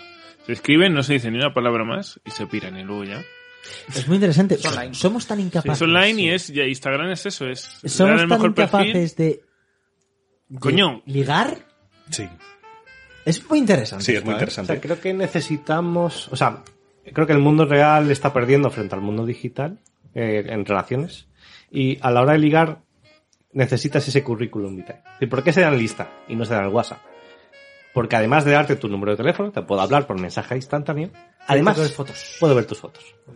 Y a ver qué tal, a ver qué, cómo te veo en las fotos. Y a partir de ahí ya decido si me gustas o no me gustas. Hay una necesidad de currículum, parece. Es que es verdad que es brutal. Y además también hay una expectativa de, del... Como que parece que cuando eh, contactas con alguien sin... A ver, claro, yo soy uno, de, soy uno de los solteros de esta mesa. Entonces, como soy uno de los solteros de esta mesa, pues me llevo a otro tipo de relaciones que a lo mejor eh, auténticos hijos de puta de aquí que os habéis casado, pues, pues no se da pie. Entonces, claro, ves, ves cuestiones como muy interesantes. Eh, efectivamente, si no hay... Es muy diferente el cómo te comunicas con alguien, habiendo hablado previamente con esa persona a través de una red social, a través, de, Instagram, a través de Instagram o lo que sea, que conocer a alguien de buenas a primeras y entablar una conversación que no te tiene por qué llevar a nada. A nada, claro. Pero el vehículo es completamente diferente. es que ese es el Sí. eso, es, eso es una dimensión del erotismo. Sí, sí. Que creo que es tan importante. Y yo, que, que la última vez que ligué, pues debe ser cuando los, los Estados Unidos estaban desembarcando en Normandía. no, no tengo gran recorrido ni gran cosa que decir aquí, pero, pero, pero yo en mi cabeza digo, es que, es que es, o sea, es otro universo en el que, en el que se, se está rompiendo incluso ese vehículo básico de comunicación. O sea, ¿no? Que, que, que me parece mucho más inteligente, eh, eh, no sé, en fin, escribir una canción aunque sea ridícula y patética a Florinda que no salir por la ventana y hacer ¡Ninfómanas! ¿Cómo que no?", ¿sabes? Bueno, y, Es aun, que- y aun con todo y con eso, eh, a mí, con este tema de, de- de Tinder y digamos el automatismo de lo, de lo físico, que insisto, no es tan automático porque creo que es, como estaba comentando el señor Sotomonte también, pues una manera de aprender a lo mejor a interrelacionarse de una manera diferente, de, coño, pues hablar por Instagram, es como un vehículo completamente diferente. Eh, la pregunta aquí, claro, pues, pues viene un poco al pelo. Eh, ¿Creéis que hemos vuelto a condiciones más, más primitivas o animales con aplicaciones como Tinder? Es decir, mm, pues eh, te veo unas tetas enormes, mides 1,75, pues ¿qué quieres que te diga? Pues yo mido 1,90, estoy mamadísimo, eh, pues procedamos a la ejecución sumarísima, ¿no? O sea, ¿creéis que... Para algo vuelto? rápido a lo mejor sí, pero la dificultad está en ¿y si quiero algo más? Claro, eso es. O sea, creo que uno de los problemas, estaba pensando en, creo que tengo una sensación de que hay una, un problema general de, ¿y cómo ligo? Hoy día, ¿cómo ligo? Claro, es que no. Ojo, es que no es lo mismo decir, ¿y cómo ligo con 18 años que con 30? Claro. Entonces el problema es, ¿y cómo ligo con 30 años? Pues tienes las posibilidades más reducidas. Es de Pero ¿cómo? a tu ámbito de Ah, si no me voy a Tinder y no voy a Internet, ¿cómo hago para ligar? How O to es en ligar. mi trabajo. How to ligar. ¿O es en mi Trabajo. trabajo? a BuzzFeed, a ver qué coño te dice. Y por eso hay tanta historia de, pues me voy a apuntar unas clases de baile, en gimnasio, sí. porque Claro. es Sí, la sí, forma de intentar con- encontrar a gente normal, entre comillas, fuera de las redes sociales, que al final lo que se busca con Tinder, creo, es solo un tipo de relación. Pero eso en el fondo ha pasado toda la vida. Es decir, yo, por ejemplo, las últimas chicas con las que he salido, eh, las he conocido a través de, de- de mis aficiones habituales. Claro. Entonces, Sí, sí, o sea, es ¿cómo se normal. antes? sin irse- pues, sin ir más lejos. Lo- algunos de los que estamos en esa mesa, pues por, por- por los círculos en los que nos hemos movido, te ha llevado a la relación interpersonal en la que estáis Pero o que es más fácil estado. con 18 tener varios Por supuesto, círculos por supuesto. Que, ten- que con 30. ¿no? Porque Sí, eso- universidad, etcétera, claro. Eso sí, sí, lo sí. dice Sí, sí. eh, Elizabeth Duval, eh, no sospechosa de ser conservadora. eh, ella sostiene una cosa que a mí me parece que es verdad y que es interesante. Dice, eh, poco se habla del impacto que tiene en nuestra vida laboral, en nuestra ca- incapacidad para comunicarnos entre hombres y, bueno, no dice entre hombres y mujeres, pero sí en relaciones de- amorosas, ¿no? Ya, ya es trans, por tanto. Pero, quiero decir, es decir, que trabajas tanto y en unos trabajos que están tan lejos de tu casa y tanto tiempo, Sí, sí, sí, claro. que es que eh, dices, incluso aunque yo busque relaciones amorosas más o menos estables, más o menos epidérmicas, es que es difícil y por tanto llega la red social y te dice, no te preocupes, yo, yo te hago todo el trabajo. Tú Ya solo no clica, verdad. elige y descarga el producto. Entonces, bueno, creo que es, es cierto que, que, que por eso creo que tiene mucho de viernes por la noche. Es decir, necesito desfogar. Necesito, necesito desfogar, o sea, necesito, entonces me voy a Tinder y me hace el trabajo. Y aquí entraríamos en uno de los mondongos también del programa que queríamos traer, que es combinar un poco las dos cosas. Es decir, podemos asociar o podemos eh, combinar fórmulas, a lo mejor más nuevas de entender la sexualidad, con fórmulas tradicionales, o a lo mejor no tan tradicionales que nos han acompañado toda la vida. Es decir, ¿se puede pensar en que la implementación de un poliamor o de una pareja liberal es algo real que se puede llevar a cabo? ¿O es un triple que muchas veces no lleva más que al, al fracaso y misericordia de una relación? Yo, o sea, yo creo que es un, una huida hacia adelante. En plan, como no sé gestionar una relación de pareja normal, me invento un juego nuevo. Es decir, como no sé jugar al fútbol, pues me invento un fútbol sala con 12 jugadores en cada equipo y a ver qué sale. Creo que es un poco eso. Es decir, el no saber gestionar lo que significa realmente una relación de pareja estable. Y si no la quieres tener, no pasa nada. Fóllate todo lo que quieras, pero no lo llames una relación O sea, ¿tú qué piensas que no? no sé qué sentido tiene tener tres, eh, o sea, un, un marido, una mujer, No es tanto que tú le un encuentres- amante. Yo creo que sí. O sea, yo toda la sí vez. creo que puede tener sentido y, y por eso, claro, yo a la, a la hora de responderte a esta pregunta, yo no estoy en la cabeza de los demás, pero lo que sí puedo decir, por lo que también lo que he visto en otras personas, es que en el contexto de una relación entre dos personas es muy difícil que los dos estén en, la- en el mismo estadio, que los dos estén de acuerdo exactamente en qué nivel quieren. Y eso siempre, siempre, siempre he visto que trae Claro, problemas. y como- Una persona perfectamente puede querer a alguien que esté en casa y que tenga sus hijos y que tal cual y tener otra, pero la otra persona va a querer exactamente lo mismo, va a haber un agravio comparativo de, ah, tú has hecho esto y yo no he sido capaz de hacer lo mismo, o tú, eh, esto te beneficia más a ti que a mí. Y precisamente como no sé gestionar esa eso. Es imposible diferencia, gestionarlo, es lo que yo pienso. bueno, como no sé gestionar eso, me lo invento. Digo, bueno, pues ahora eh, me, me hago un segundo marido y, y si tú estás de acuerdo, tú hazte también una segunda mujer y ya está. Yo aquí voy a tirarme un triple y voy a decir, creo efectivamente como vosotros que a lo mejor la necesidad de, romper una pareja o un constructo diferente a, la, monogamia, como lo queramos eh, eh, pues sí, es monogamia, es lo que hay, a día de hoy, obedece a lo mejor a ciertas, ciertas faltas, o cier- sí, es posible. Pero también puedo llegar a creer que no. Creo que es posible que una pareja libremente pueda llegar a racionalizar una operativa de pareja liberal. Sí. Que racionalizar- Creo que Se son puede racionalizar muchas cosas. es que yo puedo, sí, no, pero bueno, puedo, puedo, o sea, puedo, puedo llegar a disociarlo. Creo que se puede hacer. Creo que, tiene, es una minoría absoluta de gente la que puede hacer eso, pero creo que sí que se puede llegar a, Eh, a conseguir. Pero bueno, yo lo veo distinto. Una cosa es una pareja liberal de tú estás con una persona mm, más o menos en serio y Sí. luego pues los dos habéis decidido que bueno, pues hoy me voy a follarme a la Mm, sí. quinto. Eso es, yo creo que es distinto que lo del poliamor, Vale, que es sí, como que estás haciendo malabares entre otras tres Es parejas. que lo de, lo de- Yo ahí no me he metido porque me parece absurdo. a mí es que no, yo es que no lo, no, no- ¿Por, Es qué, que, por qué os parece absurdo? Me parece un ajedrez 4D que no acabo de entender. Permitidme que haga un poco de Sócrates. Pero porque las personas, eh, desde un enfoque liberal, competimos. Entonces nunca, yo nunca, yo si tuviera que competir a una mujer con otro hombre, yo estaría constantemente en un estado de competición que eh, yo no podría ser feliz así. Pero tú, tú, tú no crees que los, que los celos son una suerte de... O sea, que a lo mejor O sea, puedes deconstruir sus el, celos. el mundo hippie empezó y terminó. Ya está. Very O sea, interesting. no, La pregunta es pero- por qué. Pero yo creo que el, no el mundo hippie va más por lo liberal que por el Bueno, poliamor. Bueno, creo. o- el Bueno, origen, no, eh, no, no, bueno, claro, o sea, ¿eh? o sea, yo creo que ellos, los hippies no lo formulan Claro. como poliamor, pero los hippies lo que plantean es el amor libre. Ah, son- sí, el amor, li- el amor libre hippie es, no sé, un oxímoron, no sé. Eh, o sea, yo claro que creo que no se puede disociar. Lo que tú puedes hacer es destrozar tu conciencia como para creer. Qué bien, te, qué, qué cómo te has quedado, te has quedado gustísimo, ¿eh? Joder. gustísimo. Igual, igual que, igual que el psicópata es capaz de Claro. destrozar su conciencia para decir, no estoy lo que estoy haciendo no está mal. Os he dicho que puedes racionalizar lo que te salga de los cojones, Sí, sí. hasta descuartizar a alguien. Claro, es decir, por racionalizar. Vale, pues yo voy a, voy a, voy a, voy a, entonces voy a cambiar el término. ¿Creéis que no se puede compartimentar? No. Bueno, a ver, insisto, A ver. la persona puede destrozarse. Otra vez. A ver, tú puedes compartimentar, estar con tu familia y con tus tres hijos y los fines de semana irte a follar al amante. A ver, es que estamos Muy llevando. bien compartimentado. Estamos llevando. a a- moralmente abyecto. voy a- Y ahora estamos tratando de darle una cobertura teórica Ya. con términos absolutos. Que a mí me A matan ver, de la hay risa. una coña por ahí en TikTok, debe ser de una de una serie, ¿sabes? Pero hay un ni- en TikTok funciona que hay audios eh, virales y luego a veces hace la, la gente utiliza esos audios para X vídeos. El audio es eh, pues alguien presentándose a un grupo de gente y entonces dice, bueno, pues yo soy, eh, yo sé, tengo una pareja con un contrato con un hombre de 30 años eh, de fluidos y luego además tengo un contrato con una mujer de 20, pero solo... Y así en adelante. Entonces, eh, contratos. Yo de verdad Ese no es compartimentar. tengo- O sea, Yo de, verdad no lo tengo, contratos. yo de verdad no lo tengo tan claro, ¿eh? Es decir, puedo llegar a entender eh, que alguien me diga que otra persona le atrae sexualmente, pero que no quiera eh, formar una pareja o algo estable con otra Pregunta.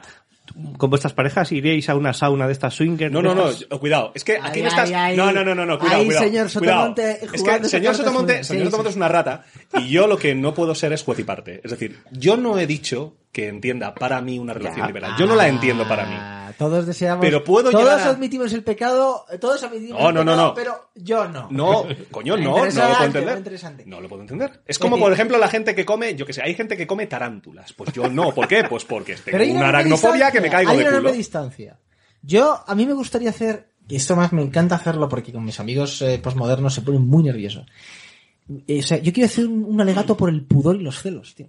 Es que sí. Sí, yo quería hablar O sea, también benditos, de los celos. bendito pudor y benditos celos que marcan es, claro, es que no es un contrato. Es que el amor no es un contrato. es una relación. Y eso implica que hay una verdad que está más allá del contrato.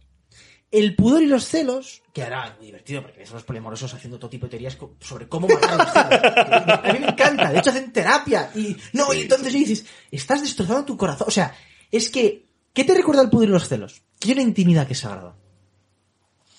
Entonces, yo necesito una intimidad sagrada con alguien. Ese es el, verdadero erotismo. Entonces, cuando yo trato de, con un martillo, reventar a mi corazón para, para decirle, no sientas, el corazón es que es, es que es pertinaz. O sea, yo, yo lo veo como una cuestión de empatía. O sea, obviamente una persona, o- claro que perfectamente y racionalmente en su cabeza puede decir, yo tengo mi esposa en mi casa y la quiero mucho y me da esto, y el fin de semana voy aquí y hago esto, y, Y luego hago con, y con el trabajo, y, esa persona individualmente consigo misma, obviamente no tiene ningún problema, porque en cada momento hace lo que cree que tiene que hacer y está a gusto. El problema es cuando entra la empatía, decir, como esto, a mí me hace feliz esto que hago, pero ¿y a mi pareja? Bueno, claro, es que ¿Le eso siempre tiene que ser cuidado. Cada una de mis decisiones la está haciendo feliz. Por eso tiene que ser bilateral. Es decir, no Por puede eso ser una relación la Sí, ahí no puede yo ser que lo unidireccional. imposible es que las dos personas estén al mismo nivel. Es decir, todas las decisiones que yo tome van a serle útiles, o sea, va- va- van a hacer feliz a mi pareja. Yo creo que eso es imposible. A ver, partiendo de que ya hombres y mujeres ya son, entre comillas, Hombres de natural. Vaya, por, por favor, cierre el podcast. ya son de naturalezas diferentes, o sea, ya ponerse de acuerdo entre dos personas. Quiero decir, em, no siempre va a haber el mismo deseo entre dos personas, entonces yo entiendo que nace un poco por esto, pero, o sea, llevarse bien con una persona, tener una relación estrecha a lo largo del tiempo es muy difícil. Entonces, Imagínate con tres o cuatro a la vez. Imagínate meter sexos. otros condicionantes. Es que yo lo, por eso lo veo irreal. Sigue, sigue. Gobián, remata, Perdón. que, que me está gustando. A ver, eh, pues eso, que entonces yo entiendo que, pues bueno, ahora me apetece hacer esto con esta persona, está de acuerdo, y bueno, pues ahora no le apetece a ella, pues busco otra persona. Entonces es un, es un malabar que yo creo que es bastante difícil y es, y hacerlo con tres personas es, mm, yo creo que es bastante complicado, por no decir imposible. Eh, a ver. Em, y luego está el tema de los celos, ¿vale? Porque el tema de los celos también es una emoción que no hay mucha empatía hacia ellas. O sea, si tú dices que tienes celos hacia alguien, automáticamente alguien saca un, saca un cuchillo y te, te lo clava. ¿eh? en Es el que eres un inseguro.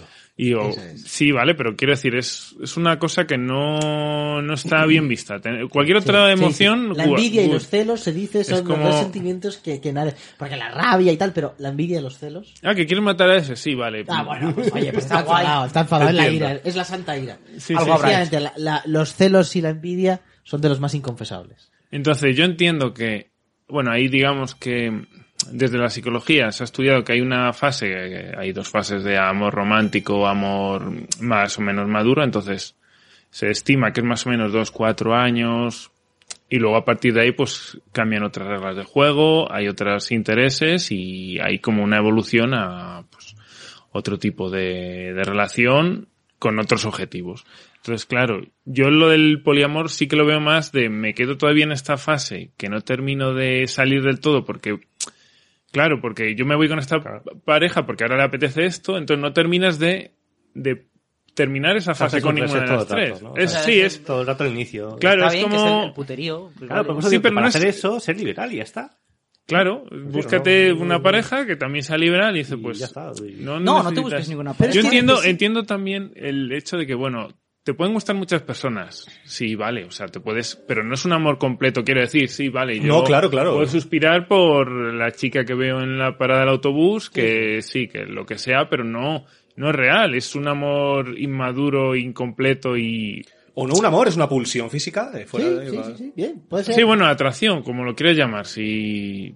Pero no, no lo puedes conjugar, no, o sea, te gustaría tenerlo todo, te jodes, no puedes tenerlo todo, es que es, es, que es muy eso. Es que es, Es que es muy eso.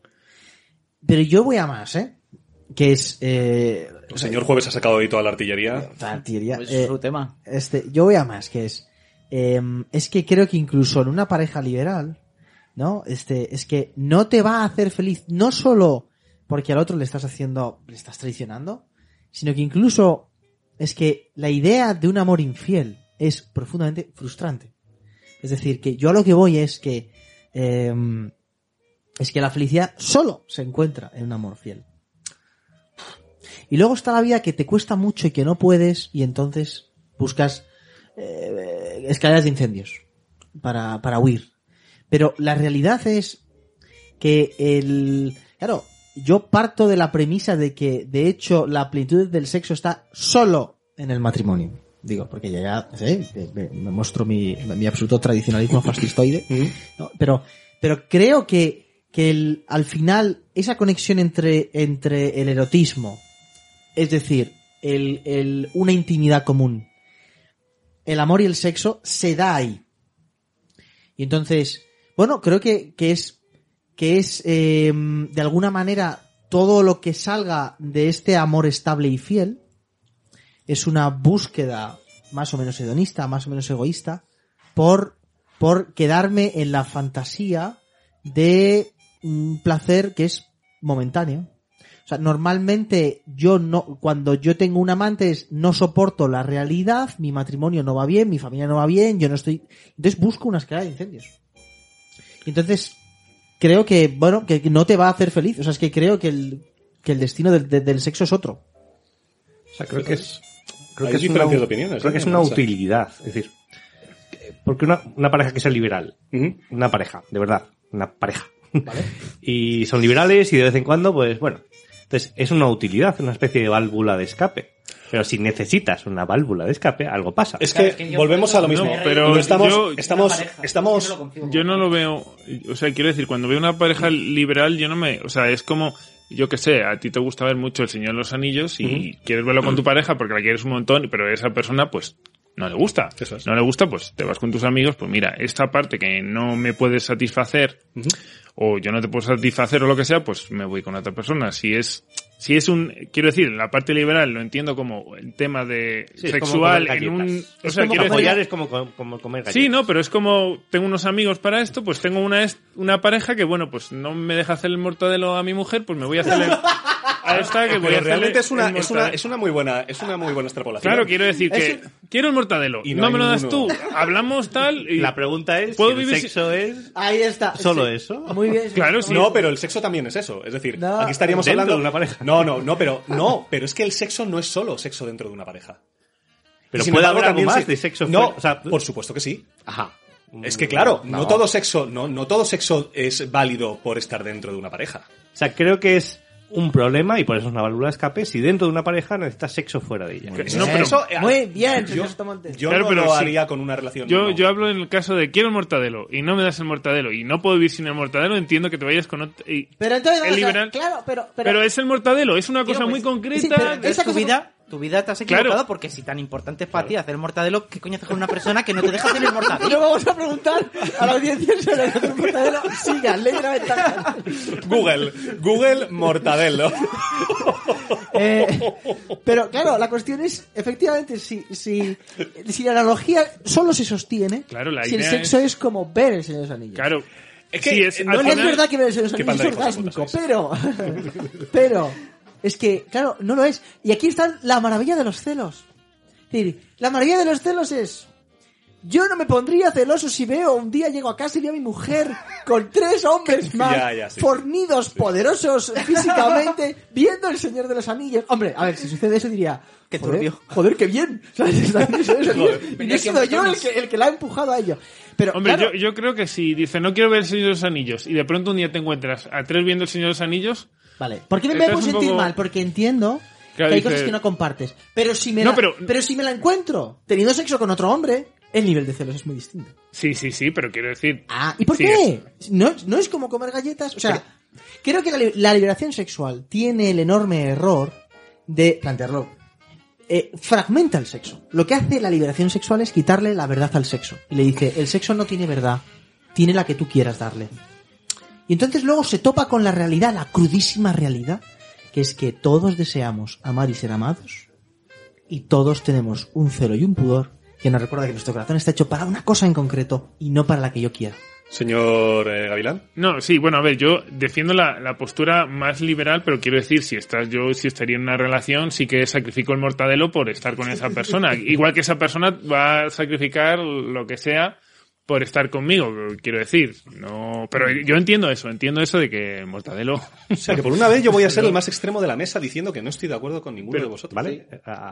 Argumenta. Dale a la lengua. No, no, si yo le estoy dando, vosotros estoy rajando tranquilamente, yo os dejo y ahora es cuando yo procedo. Aunque estaba procediendo un poco eh, con, con lo que estabas comentando tú. Que a lo mejor volvemos a hablar de. Sánchez Dragó. Eh, bueno, pues no lo sé, a lo mejor volvemos a hablar de Sánchez Dragó y diferencias culturales de por qué follar con 15 años está mal, pero con 17 está bien. Aquí ya podemos entrar en... Es decir, claro, es que aquí los, las líneas rojas pueden ser tan absolutamente etéreas para algunas Es cuestiones, es porque lo son.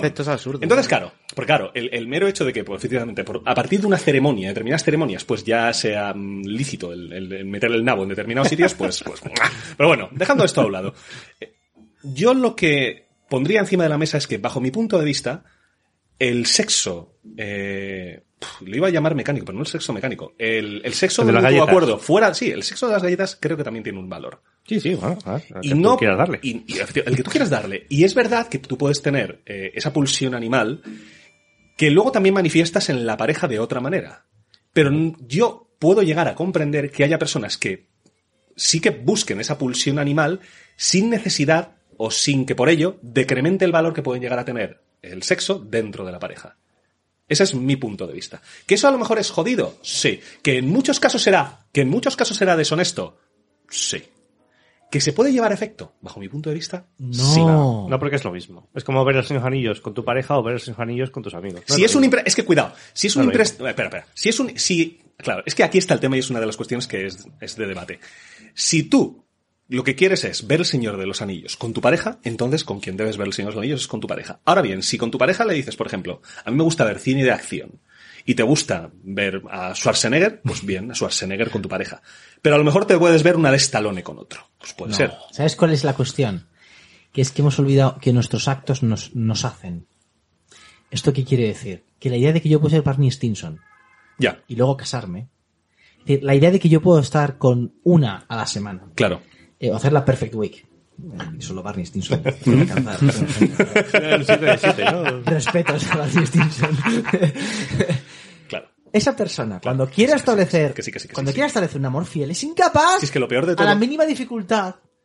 Va a irse con otra porque Lo- no soporta. Lo peor de todo es que estoy de acuerdo contigo, señor Jueves, en el sentido de que creo que la mayor parte de la gente no entiende, porque es muy difícil entender eso, que efectivamente el tomar determinadas decisiones para con tus relaciones interpersonales puede llevar a tener un peso en tu vida. Claro que sí. Ahora bien, eso, bajo mi punto de vista, no anula completamente que una persona sea capaz de compartimentar a ese nivel. Otra cosa es que en la sociedad de hoy día, que estoy de acuerdo con vosotros ahí, se promociona y se venda esto como que es el sumum y aquí cada uno hace lo que le sale de la polla porque no tiene ningún peligro para con tu psique o tu manera de entender las relaciones con otras personas. Con eso estoy muy de acuerdo con vosotros. Ahora bien, ¿que se puede llevar a efecto? Yo creo que sí. Que es un, a lo mejor es, vivo en un ilusionario, o a lo mejor las parejas que he conocido, eh, o a lo mejor las personas con las que he hablado de este tema me están vendiendo una moto. Es posible. Pienso que no. Y también pienso, sin embargo, que nos estamos yendo un poco al cuerno en ese tema porque no es la bicoca que nos quieren vender. No es un ala, haz lo que tú quieras. No. Tiene un peso. Tiene De un peso hecho, muy grande. El. O sea, dentro de que. Bueno, creo que está ¿Qué claro es? que no En me fin. gusta nada tu argumento. Bueno, bueno, sí, sí, está- Pero está. hay un. En este, en este. En este texto del contrato sexual está roto del manifiesto.com que mencionábamos antes, dice algunas cosas que son como muy. eh, muy polémicas. Eh, yo se lo he pasado a algunos amigos antes del, del programa porque quería conocer un poco su opinión y todos te dicen, me ha parecido una mierda porque no estoy de acuerdo con esto y con lo otro. Bueno, en esto tienes razón, pero... Sí, No, sí, pero esto- si hay una parte que es- puede ser es real, interesante. pero Hace un análisis sociológico que a mí me molaría que, que planteásemos, siempre en términos abstractos y nada personales, em, sobre varias cosas, digamos, de alguna manera lo que trata es de demostrar que existe una anomalía en nuestro comportamiento sexual que tiene que ver con lo que hemos mencionado desde el principio del programa de que estamos en una crisis sexual, es decir, un, un cambio, un cambio de época en torno a cómo concebimos las relaciones. Por eso titula, como buen liberal asqueroso, el contrato sexual. este, ¿no?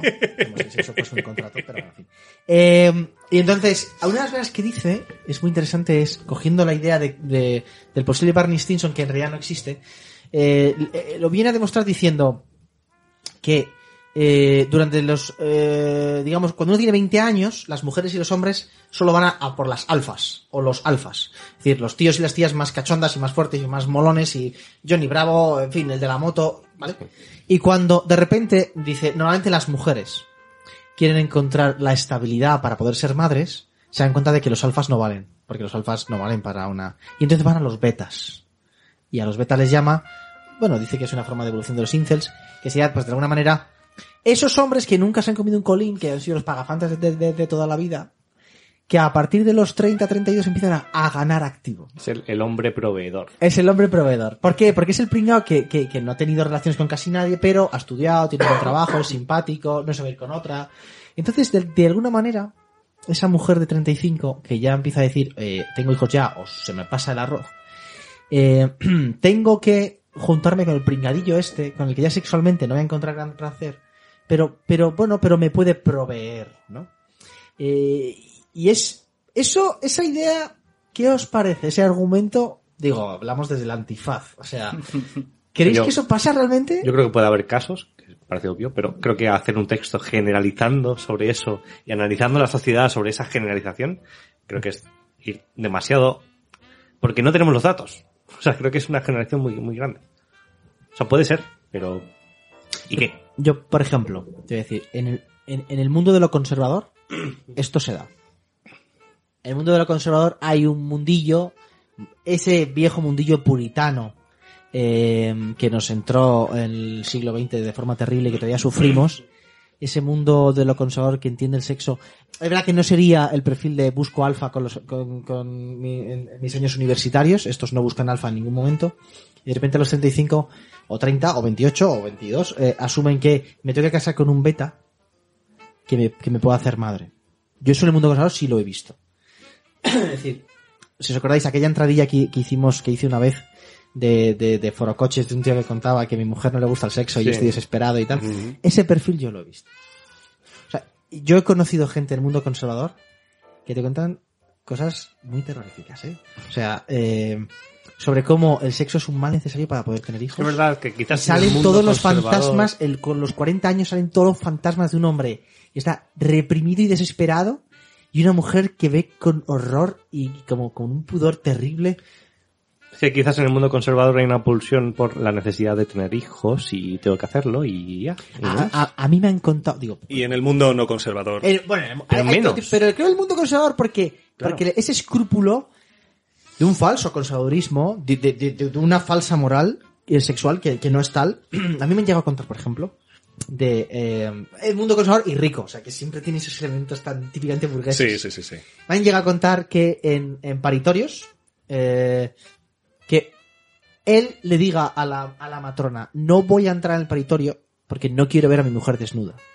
Y entonces la conversación termina ahí, pero la pregunta que todo el mundo se hace es, ¿Cómo ha, cómo ha llevado a efecto? En Uy, fin, bueno, efecto. How- how is este that? final del tránsito Claro, en el que da luz. Pues imagínatelo. luces... Luces, o- cámara y acción. Entonces es interesante, o sea que, Joder. Bueno, es interesante, es muy interesante, ¿eh? O sea, Como creo que hay un enfermo, perfil que es diferente a ese, que es eh, mujer universitaria liberal, pasan los años, se folla todo lo que se mueve, Sí. trabajo, Sí. se sigue follando a todo lo que se mueve, Sí. y se tira con 30, 32 años, 34 y dice, bueno, Coño, ¿y si quiero tener hijos? mierda. ¿Y ahora qué hago? Pero Tengo que buscar un pagafantas. Bueno, no sé. un proveedor. O, o ahora que Yo cuento. creo, yo creo que esta teoría ganaría puntos si se relativizara, o sea, si se modulara un poco cómo se describe a los difer- diferentes agentes que intervienen. O sea, el problema que yo le veo es que pones a los alfas como lo más y al beta, a la figura del beta como lo menos. Cuando no tiene por qué ser así. Que la teoría de, de que estamos hablando de los betas, los alfas, yo creo que podría ganar enteros y ser un, algo más respetable si moduláramos un poco el valor de cada una de esas figuras. Yo entiendo que cuando una persona, no solo mujeres, que a lo mejor es de lo que más intenta convencernos esta teoría, sino cualquier persona en cualquier decisión de su vida, mm, cuando eliges, yo que sé, te vas a comprar un coche o te- no es lo mismo comprarte un coche que conducirlo. Claro, todos queremos conducir un Ferrari quizá, y eso no es intrínsecamente malo es una consecuencia natural de la liberación sexual, de, la, de los anticonceptivos, de que las personas, pues para un encuentro esporádico, querrán elegir cierto tipo de parejas, pero para tener una vida en común buscarán mm, ya no solo el tema del, del proveedor, sino otro tipo de características en la persona. Y yo creo que eso lo hacen tanto hombres como mujeres. Sí, lo que pasa es que es verdad que la, la- inserción en mercado es diferente. Aquí yo estaría de acuerdo un poco también con lo que ha dicho eh, señor Jueves, con un poco eh, lo que comenta el, el- el artículo, en el sentido de que eh, el, el- el valor físico de una mujer es muy alto. Y a esto no hay que irse muy lejos. Aquí pondría el ejemplo de una amiga mía. Una amiga mía eh, se abrió por los loles una cuenta de, de Tinder. Todo el mundo por los loles. No, esta sí que se lo abrió. Esta se lo abrió por los loles. Se lo abrió por los loles, coño. Y subió, me contó, una foto de sus manos, de sus manos, y, un, y una foto de su espalda de que no se veía nada, ni la cara, ni cómo era, no, absolutamente nada. Y la tipa me dijo, porque lo estaba haciendo vez, me dijo, es que me están lloviendo los putos likes. Me están lloviendo como churros los putos likes. Y luego te encuentras el perfil diferente. Yo no tengo Tinder, pero he visto Tinders. Y ves a algunos amigos que ves los Tinders y dices, es que ni te acercas a las cifras. Ni te acercas a las cifras. Entonces, claro, esto te lleva un poco a, a, efectivamente a darte cuenta de que el valor de mercado de una mujer Sí, eh, asociada a la sexualidad es muy superior al de un hombre, Hmm. por lo menos durante los 20 o los principios de los los 30, 20 a aunque es 30, verdad que está quedando un poco más difuso. Pero de nuevo, la inserción en el mercado sexual es diferente en la mujer que en el hombre. Y eso cambia las reglas de juego completamente. ¿Por qué? Porque la mujer tiene una base de datos de donde elegir mucho más alta que la que tiene un hombre. Eh, pero eso siempre ha sido así. Eso siempre ha sido así, lo que pasa es que los números no tienen nada que ver con los de hace 50, 60 años, puesto que ahora te puedes follar al mejor de los que quieras a golpe de teléfono. Entonces, esto cambia mucho. Es como, eh, por llevarlo a un ejemplo muy tonto, el tema del teletrabajo. Si tú sabes que estás postulando a un puesto de teletrabajo por X dinero, que te lleguen muchas empresas diciéndote, no, tienes que ir a empresa o tienes que ir a empresa dos días a la semana, sabiendo que tú lo que tienes es la posibilidad de cobrar una pasta por teletrabajo, ¿qué es lo que vas a querer? Coño, teletrabajo 100% full remoto, ¿verdad? Este, y en el fondo es terrible porque el horizonte que nos abre es que el amor estable que, que, que, que en el fondo uno quiere Se significa frustración sexual. Ya. Significa una rebaja sexual. Cuando dices, una vida, una vida en común solo se sostiene si, entre otras cosas, la vida sexual es profundamente satisfactoria. Con la, luego, con la, con los resultados de la propia vida. O sea que, pues uno está enfermo, eh, luego coges edad, eh, no sé, eh, pierdes el pito en un accidente de tráfico. ¿Qué puede ser? No, o sea, pueden pasar muchas cosas, pero, claro, si al final el, el entrar en la vida, en la vida familiar es entrar en la vida beta, porque me caso con un beta, claro, luego, efectivamente, voy a la escalera de incendios, porque necesito ese placer sexual que, que no encuentro. Entonces, claro, creo que el planteamiento es, es, es terrorífico. Pero, pero creo que es muy, esto es muy real, o sea, porque como disociamos de forma tan bestia eh, mm, la vida familiar de lo sexual, eh, pues es que vivimos, creo que una olla a presión, o sea que, que vamos, que, es que sucede. Es un montón muy importante el que hemos traído a la mesa. Hemos traído muchos temas, hemos hablado de muchas cosas. Y además, señor Sotomonte me está levantando la mano. ¿Por qué? ¿Qué, qué- de qué coño quieres hablar ahora, señor Sotomonte? No, porque ¿Qué what the fuck? Parece que estás cerrando el podcast. sí. Bueno, yo lo iba a cerrar, pero tú me has dicho, quiero este de hablar de mi libro. quiero que Pareces, tres claro, horas y no, no, media. esto parece, ¿cómo se llama? Eh, ¿cómo, ¿Quién eh, fue el cabrón este que le dijo en el, en el programa de Mercedes Mila? Es que yo no he hablado de mi libro todavía, aquí de una mierda. Pues voy a hablar de tu libro, coño, señor No, no, Sotomonte, a mierda. Que hay más de lo que tenemos que hablar, Sí, quiero sí, decir. sí. Hay otra de las cuestiones que, co- que comenta el... De esto habría que hacer un programa, pero creo que sí que es verdad que habría que documentarse y ponerse un triple antifaz. Eh, eh, eh, de hecho, cambiarnos los seudónimos. Rotarlos hacia la derecha. Modificarnos ¿sabes? la voz y sí, meter filtros. Porque sería eh, un po- podcast nuevo, que sería el tema de la masculinidad y la feminidad. Bueno, eso Que, ya. buah, es un mundongo que el señor Dow aquí también tiene carrete. Este sí que te gustaría hacerlo a ti. Eh, Hombre, este también me gusta, joder. Sí, lo sé, lo sé, lo Porque de hecho he colisionado con todos, cosa que mira, está muy bien. Pero, pero que una de las cosas que, que trabaja este manifiesto es el asunto del hombre, que es, por supuesto, desde hace 100 años está siendo masacrado sistemáticamente por Freud y sus hijos espirituales. Eh, y entonces, este, a quienes Dios confunda, como suelo decir. Pero, entonces, la cuestión es que él viene a decir, citando a Jordan Peterson, personaje Muy es polémico. culturalmente muy interesante como dice todo lo que no se puede decir y todo y toda la escucha que tiene. Eh, de él ya hablamos. Viene a decir, el hombre está ahora mismo, el hombre depredador, el hombre, en el fondo alfa, eh, siguiendo la nomenclatura del, del texto, está, está perseguido. El malote de la moto, el hombre fuerte, el hombre sexualmente, ya digo, rapaz, eh, el ligón, Barney Stinson, eh, digamos, está perseguido. Se le persigue, ¿no? Y, se lo está machacando. Y entonces dice una cosa, a mí me parece que es un argumento muy sugerente. Dice, dice, mm, cómo eh, en lo público todo el mundo condena esa, esa masculinidad. Ahí tenemos el spot famoso del hombre blandengue, del Ministerio de Igualdad. Eh, que hace una reivindicación por, por, matemos esa masculinidad tóxica, volvamos a, o construyamos una masculinidad, mm, pues, pues, pues blandengue, además lo dice tal cual, el nombre blandengue, citando al Fari, eh, y entonces dice, y en realidad, nuevamente, moral del viernes por la noche, la- las mujeres siguen deseando al malote de la moto, pero no lo pueden reconocer. Y entonces, Bad Bunny, ¿no? Sigue siendo escuchadísimo. El reggaetón es el mundo en el que es. todas esas, eh, todos esos fantasmas, esos deseos terribles salen. Incluso habla de, eh, ¿cómo es esto? De matrimonios, de mujeres que buscan maridos, eh, este, magrebíes o africanos que traen todavía un patriarcado antiguo para que las domine. ¿No? Este, que sería de, alguna manera como la fantasía oscura de la mujer que necesita ese hombre del que ya no se puede hacer eh, defensa. Bueno, es que esto es, esto es así. Antes lo hemos comentado eh, fuera de, iba a decir fuera de cámara, fuera de micro, pero lo vuelvo a comentar aquí. Eh, en Saturday Night Live, que es un, programa muy conocido de la televisión estadounidense, han hecho coñas de esto con Adele haciendo la broma también de tres rubias, tres rubias representando a tres mujeres de 40, 50, 55 años, yéndose a un país africano, eh, diciendo, pues eso, haciendo juegos de palabras, mm, sugiriendo que lo que quieren es que un hombre de la tribu Aldumble eh, las empale como si fuera un chorizo de, pues eso, de cantimpal, no tiene más, o sea, y, y, y jaja, jiji, y perfecto, muy bien. Lo que pasa es que no puede ser que culturalmente estemos diciendo una cosa y luego en Saturday Night Live digamos que eso no, que, que eso es, uh, no, pero ¿de qué estamos hablando? No tiene ningún tipo de ¿Existe sentido. ese, ese deseo oscuro? Como hombres de treinta y tantos que no tenemos ni idea de lo que pasa. Hombre, yo no, desde luego no deseo que me empale un senegalés y no me, no, no, en fin, quiero decir, no. Pero, yo, bueno, es que, o sea, a mí me parece un argumento muy oscuro, ¿eh? O sea, o, o, o señalar un deseo muy oscuro.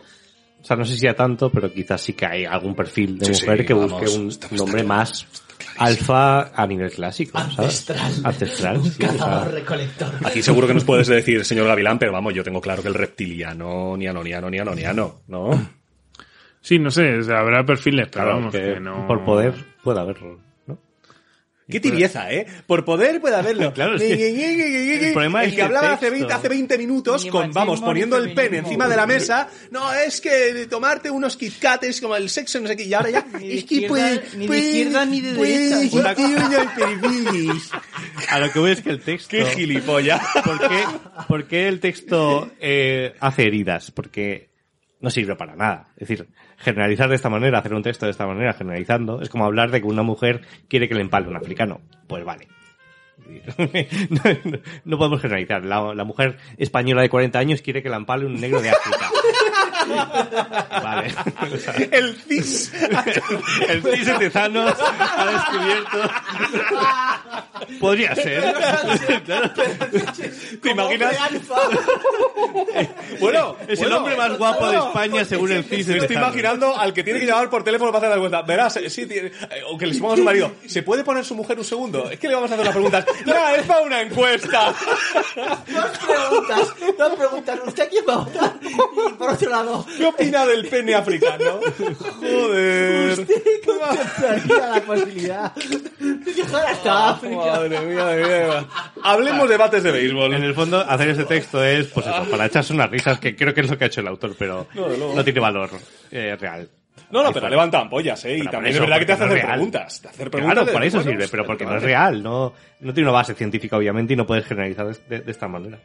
Ese es el tema. Eh, no sé si queremos hablar, o aunque sea por encima, de, hemos dicho el pasado, eh, cómo estamos hoy, y hemos dicho que puede ser un cambio, ¿no? De, de paradigma, pero ¿hacia dónde vamos? Porque yo no tengo ni puta idea. Es un tema, ¿eh? Es un tema. No sé, también es verdad que nosotros, de nuevo, como somos millennials, los que estamos aquí, nos encontramos muy al borde de todo. Y es verdad que para esto necesitaríamos a alguien de las nuevas generaciones a ver cómo interpretan eh, las relaciones interpersonales. Un nativo digital, quizá. Sí, Un sí, nativo sí, digital. pero es verdad. Ahora, sigo diciendo que no me parece casual que el, el consumo de ansiolíticos, que el- el- el- las encuestas que hay acerca de eh, cómo se siente de sola la gente de, de 15, 18, 20, 22 años, no vaya a su vez de la mano de un, un fracaso personal en otras áreas de la vida, como puede ser el hecho de, de tener ya no solo una pareja, como "Ah, identifiquemos la, la- la pareja, de lo que quieras, la construcción nueva de la pareja, el siglo XXI. No, el mero hecho de, la- de tener una intimidad y una confianza y una seguridad con alguien. El mero hecho de conectar con alguien. Yo creo que eso está fracasando. Entonces, quizá, insisto, no haga falta ni siquiera hacerse la pregunta de cómo estamos en relaciones amorosas, cómo está el sentido de la pareja, cuando a lo mejor lo más primitivo, lo más humano que es la relación humana está fracasando en el siglo XXI. Nos encontramos más solos que nunca. Entonces, ¿qué vamos a pretender de una pareja cuando ni siquiera somos capaces de encontrar amigos? Claro, claro, claro. O de... pff, No lo sé, no lo sé. Yo creo que esta situación, eh, antes o después, eh, va a reventar. En el sentido de que creo que hay. O sea, nos cargamos. Siglo XX eh, plantea como las dos alternativas a la moral tradicional, eh, que asoció a la moral burguesa, que ese es uno de los enormes errores. Eh, es decir, que haya que exista una moral sobre el sexo no quiere decir que tenga que ser la- el sentido de lo puritano, que es tan, tan claustrofóbico. Y nos ha planteado dos salidas que, que- que creo que van a chocar, ya están chocando entre sí, que es la, la salida de la liberación sexual. No hay más que ver, por ejemplo, el debate en torno a la prostitución. Que es otro de los grandes debates en los que se ve estas dos culturas. El que dice viva la prostitución y el que dice no, la prostitución es una terrible cosa que hay que destruir. Más incluso de lo que proponían los, los eh, apologetas cristianos de la Media. Eh, yo creo que o después va a reventar. Y va a reventar porque la realidad es que creo que todos estamos hechos naturalmente para amar y ser amados. Yo creo que hay una relación absoluta entre amor, sexo y felicidad. Eh, creo que esa relación eh, solo se puede encontrar en un amor fiel. Creo que, y esto además lo hemos hablado, yo hemos hablado muchas veces con el señor Dow, eh, creo que incluso en términos puramente instintivos corporales, no hay, no hay mayor placer eh, sexual que dar placer a otro. Es decir, o sea, que, que, que para un hombre es difícil pensar un, un placer mayor que, que generar un orgasmo en una mujer. Sí, eso es. Entonces, incluso en, un- en ese nivel en el que te das cuenta de que eh, el sexo en el fondo significa que es bueno que estemos juntos, que no estamos hechos para estar solos y que es enormemente placentero compartir la vida. Y de ahí además tiene otro significado, no solamente es ese, sino que además es que todos nacemos de una relación sexual. Y eso significa que no solamente estamos hechos para vivir juntos, sino que de la comunión nace la vida. Entonces, creo que eso es un significado que se ha perdido, que la liberación sexual fragmenta y que el puritanismo que nos ha surgido ahora nos trata de resolver con claves ridículas. ¿no? Como si vamos a crear un sexo más democrático. Mire usted, que no tiene que ver con la democracia esto. O sea, tiene que ver con otra cosa. Pues para democracia, mi polla, ¿no? Eh, lo vamos a dejar por aquí. Programazo. Yo creo que lateralmente acabará habiendo una segunda edición de este podcast por pelotas, porque de nuevo, este es otro podcast donde a lo mejor sí que hubiese hecho falta la figura de una eh, fémina mastodóntica, tremendos ovarios. Yo apelo a que de entre nuestros oyentes, que ya empezamos a tener tres dígitos entre nuestros oyentes, si alguien quiere venir, no tiene más que escribir y decirlo, ¿no? O sea que Sí, sí, sí, sí, apelamos por- a que una mujer dispuesta a pasar a la taberna, pues, pues escriba y diga, quiero participar. Tremendo privado que nos pueden mandar, o en fin, aunque es verdad que en próximas ediciones ya tenemos eh, algún programita en el que vamos a traer, porque ha habido reclamaciones, que sepa el personal, que sepan nuestros oyentes, porque algunos de ellos han sido, que justamente nos han hecho reclamaciones de aquí faltan opiniones femeninas en algunas cuestiones, y creo que este es uno de los podcasts donde también nos van a insistir con esto de hacen falta, hacen falta tetas en este podcast, ¿verdad? Dios mío. Pero, de momento, por aquí lo vamos a dejar. ¿Quién paga hoy las cañas? ¿El Ministerio de Igualdad? Sí, ¿verdad? Vamos a, vamos a, pasarle una facturita, ¿no? En fin, las cosas como son. Y como siempre, nos vemos. Bueno, nos tenéis, eh, ¿por dónde nos tenéis, señores de Monte? Eh, Handepor, eh, Spotify, En OnlyFans, OnlyFans, De momento, no. Bueno, quizás Estaría, no, estaría pero- gracioso que solo lo subiésemos este programa a OnlyFans. Espera, espera, espera. Es que OnlyFans en principio es como un Patreon. y Sí, lo sí. es. No, sí, es un Patreon. Es un Patreon, Es un decir, Patreon. ¿Podríamos hacer un Patreon de una posada en Brie? Es que podríamos hacer un OnlyFans de la posada en Brie. Por, por favor. O sea, el tema es que OnlyFans es un Patreon, lo que pasa es que lo hemos convertido en un Patreon de... mm, Yo estoy ¿Qué ibas, ¿Qué ibas a decir, eh, yo señor estoy Sotomonte? dispuesto a venir, yo estoy dispuesto a venir con chanclas y con pantalón corto si ayuda a la audiencia. Oye, oye, qué depravación, eh. Mira cómo, si te escuchas, eh, en fin, eh, centro europeo. Pero Al final no hemos hablado de, de Sánchez Dragó. venga. Bueno, pobre Bien. Sánchez Taló, déjale que sea, sí, que su memoria, no su memoria. Él, él cuando se sigue vivo, retrata- sigue vivo. Sigue vivo, sigue Y vivo. sigue sexualmente activo Bueno, por lo que dice. Sí, es verdad, ¿no? Las, Mira, las hay 28 pastillas que he tomado todos los días, digo, bueno, se tiene que poner como esta mesa, ¿eh? La madre que lo parió, Sánchez Drago. En fin, un saludo a nuestros oyentes japoneses. Y, y- y la- japonesa, puritamias. Eh, come- eh, ¿Cómo es? Eh, ¿Cómo es? Eh, Gomen Nasae, ¿no? El, el Gomen japonés. Nasae. Gomen Nasae, lo sentimos mucho. Un abrazo desde aquí. Y hasta el próximo programa. Cuidaos mucho. Adiós, adiós.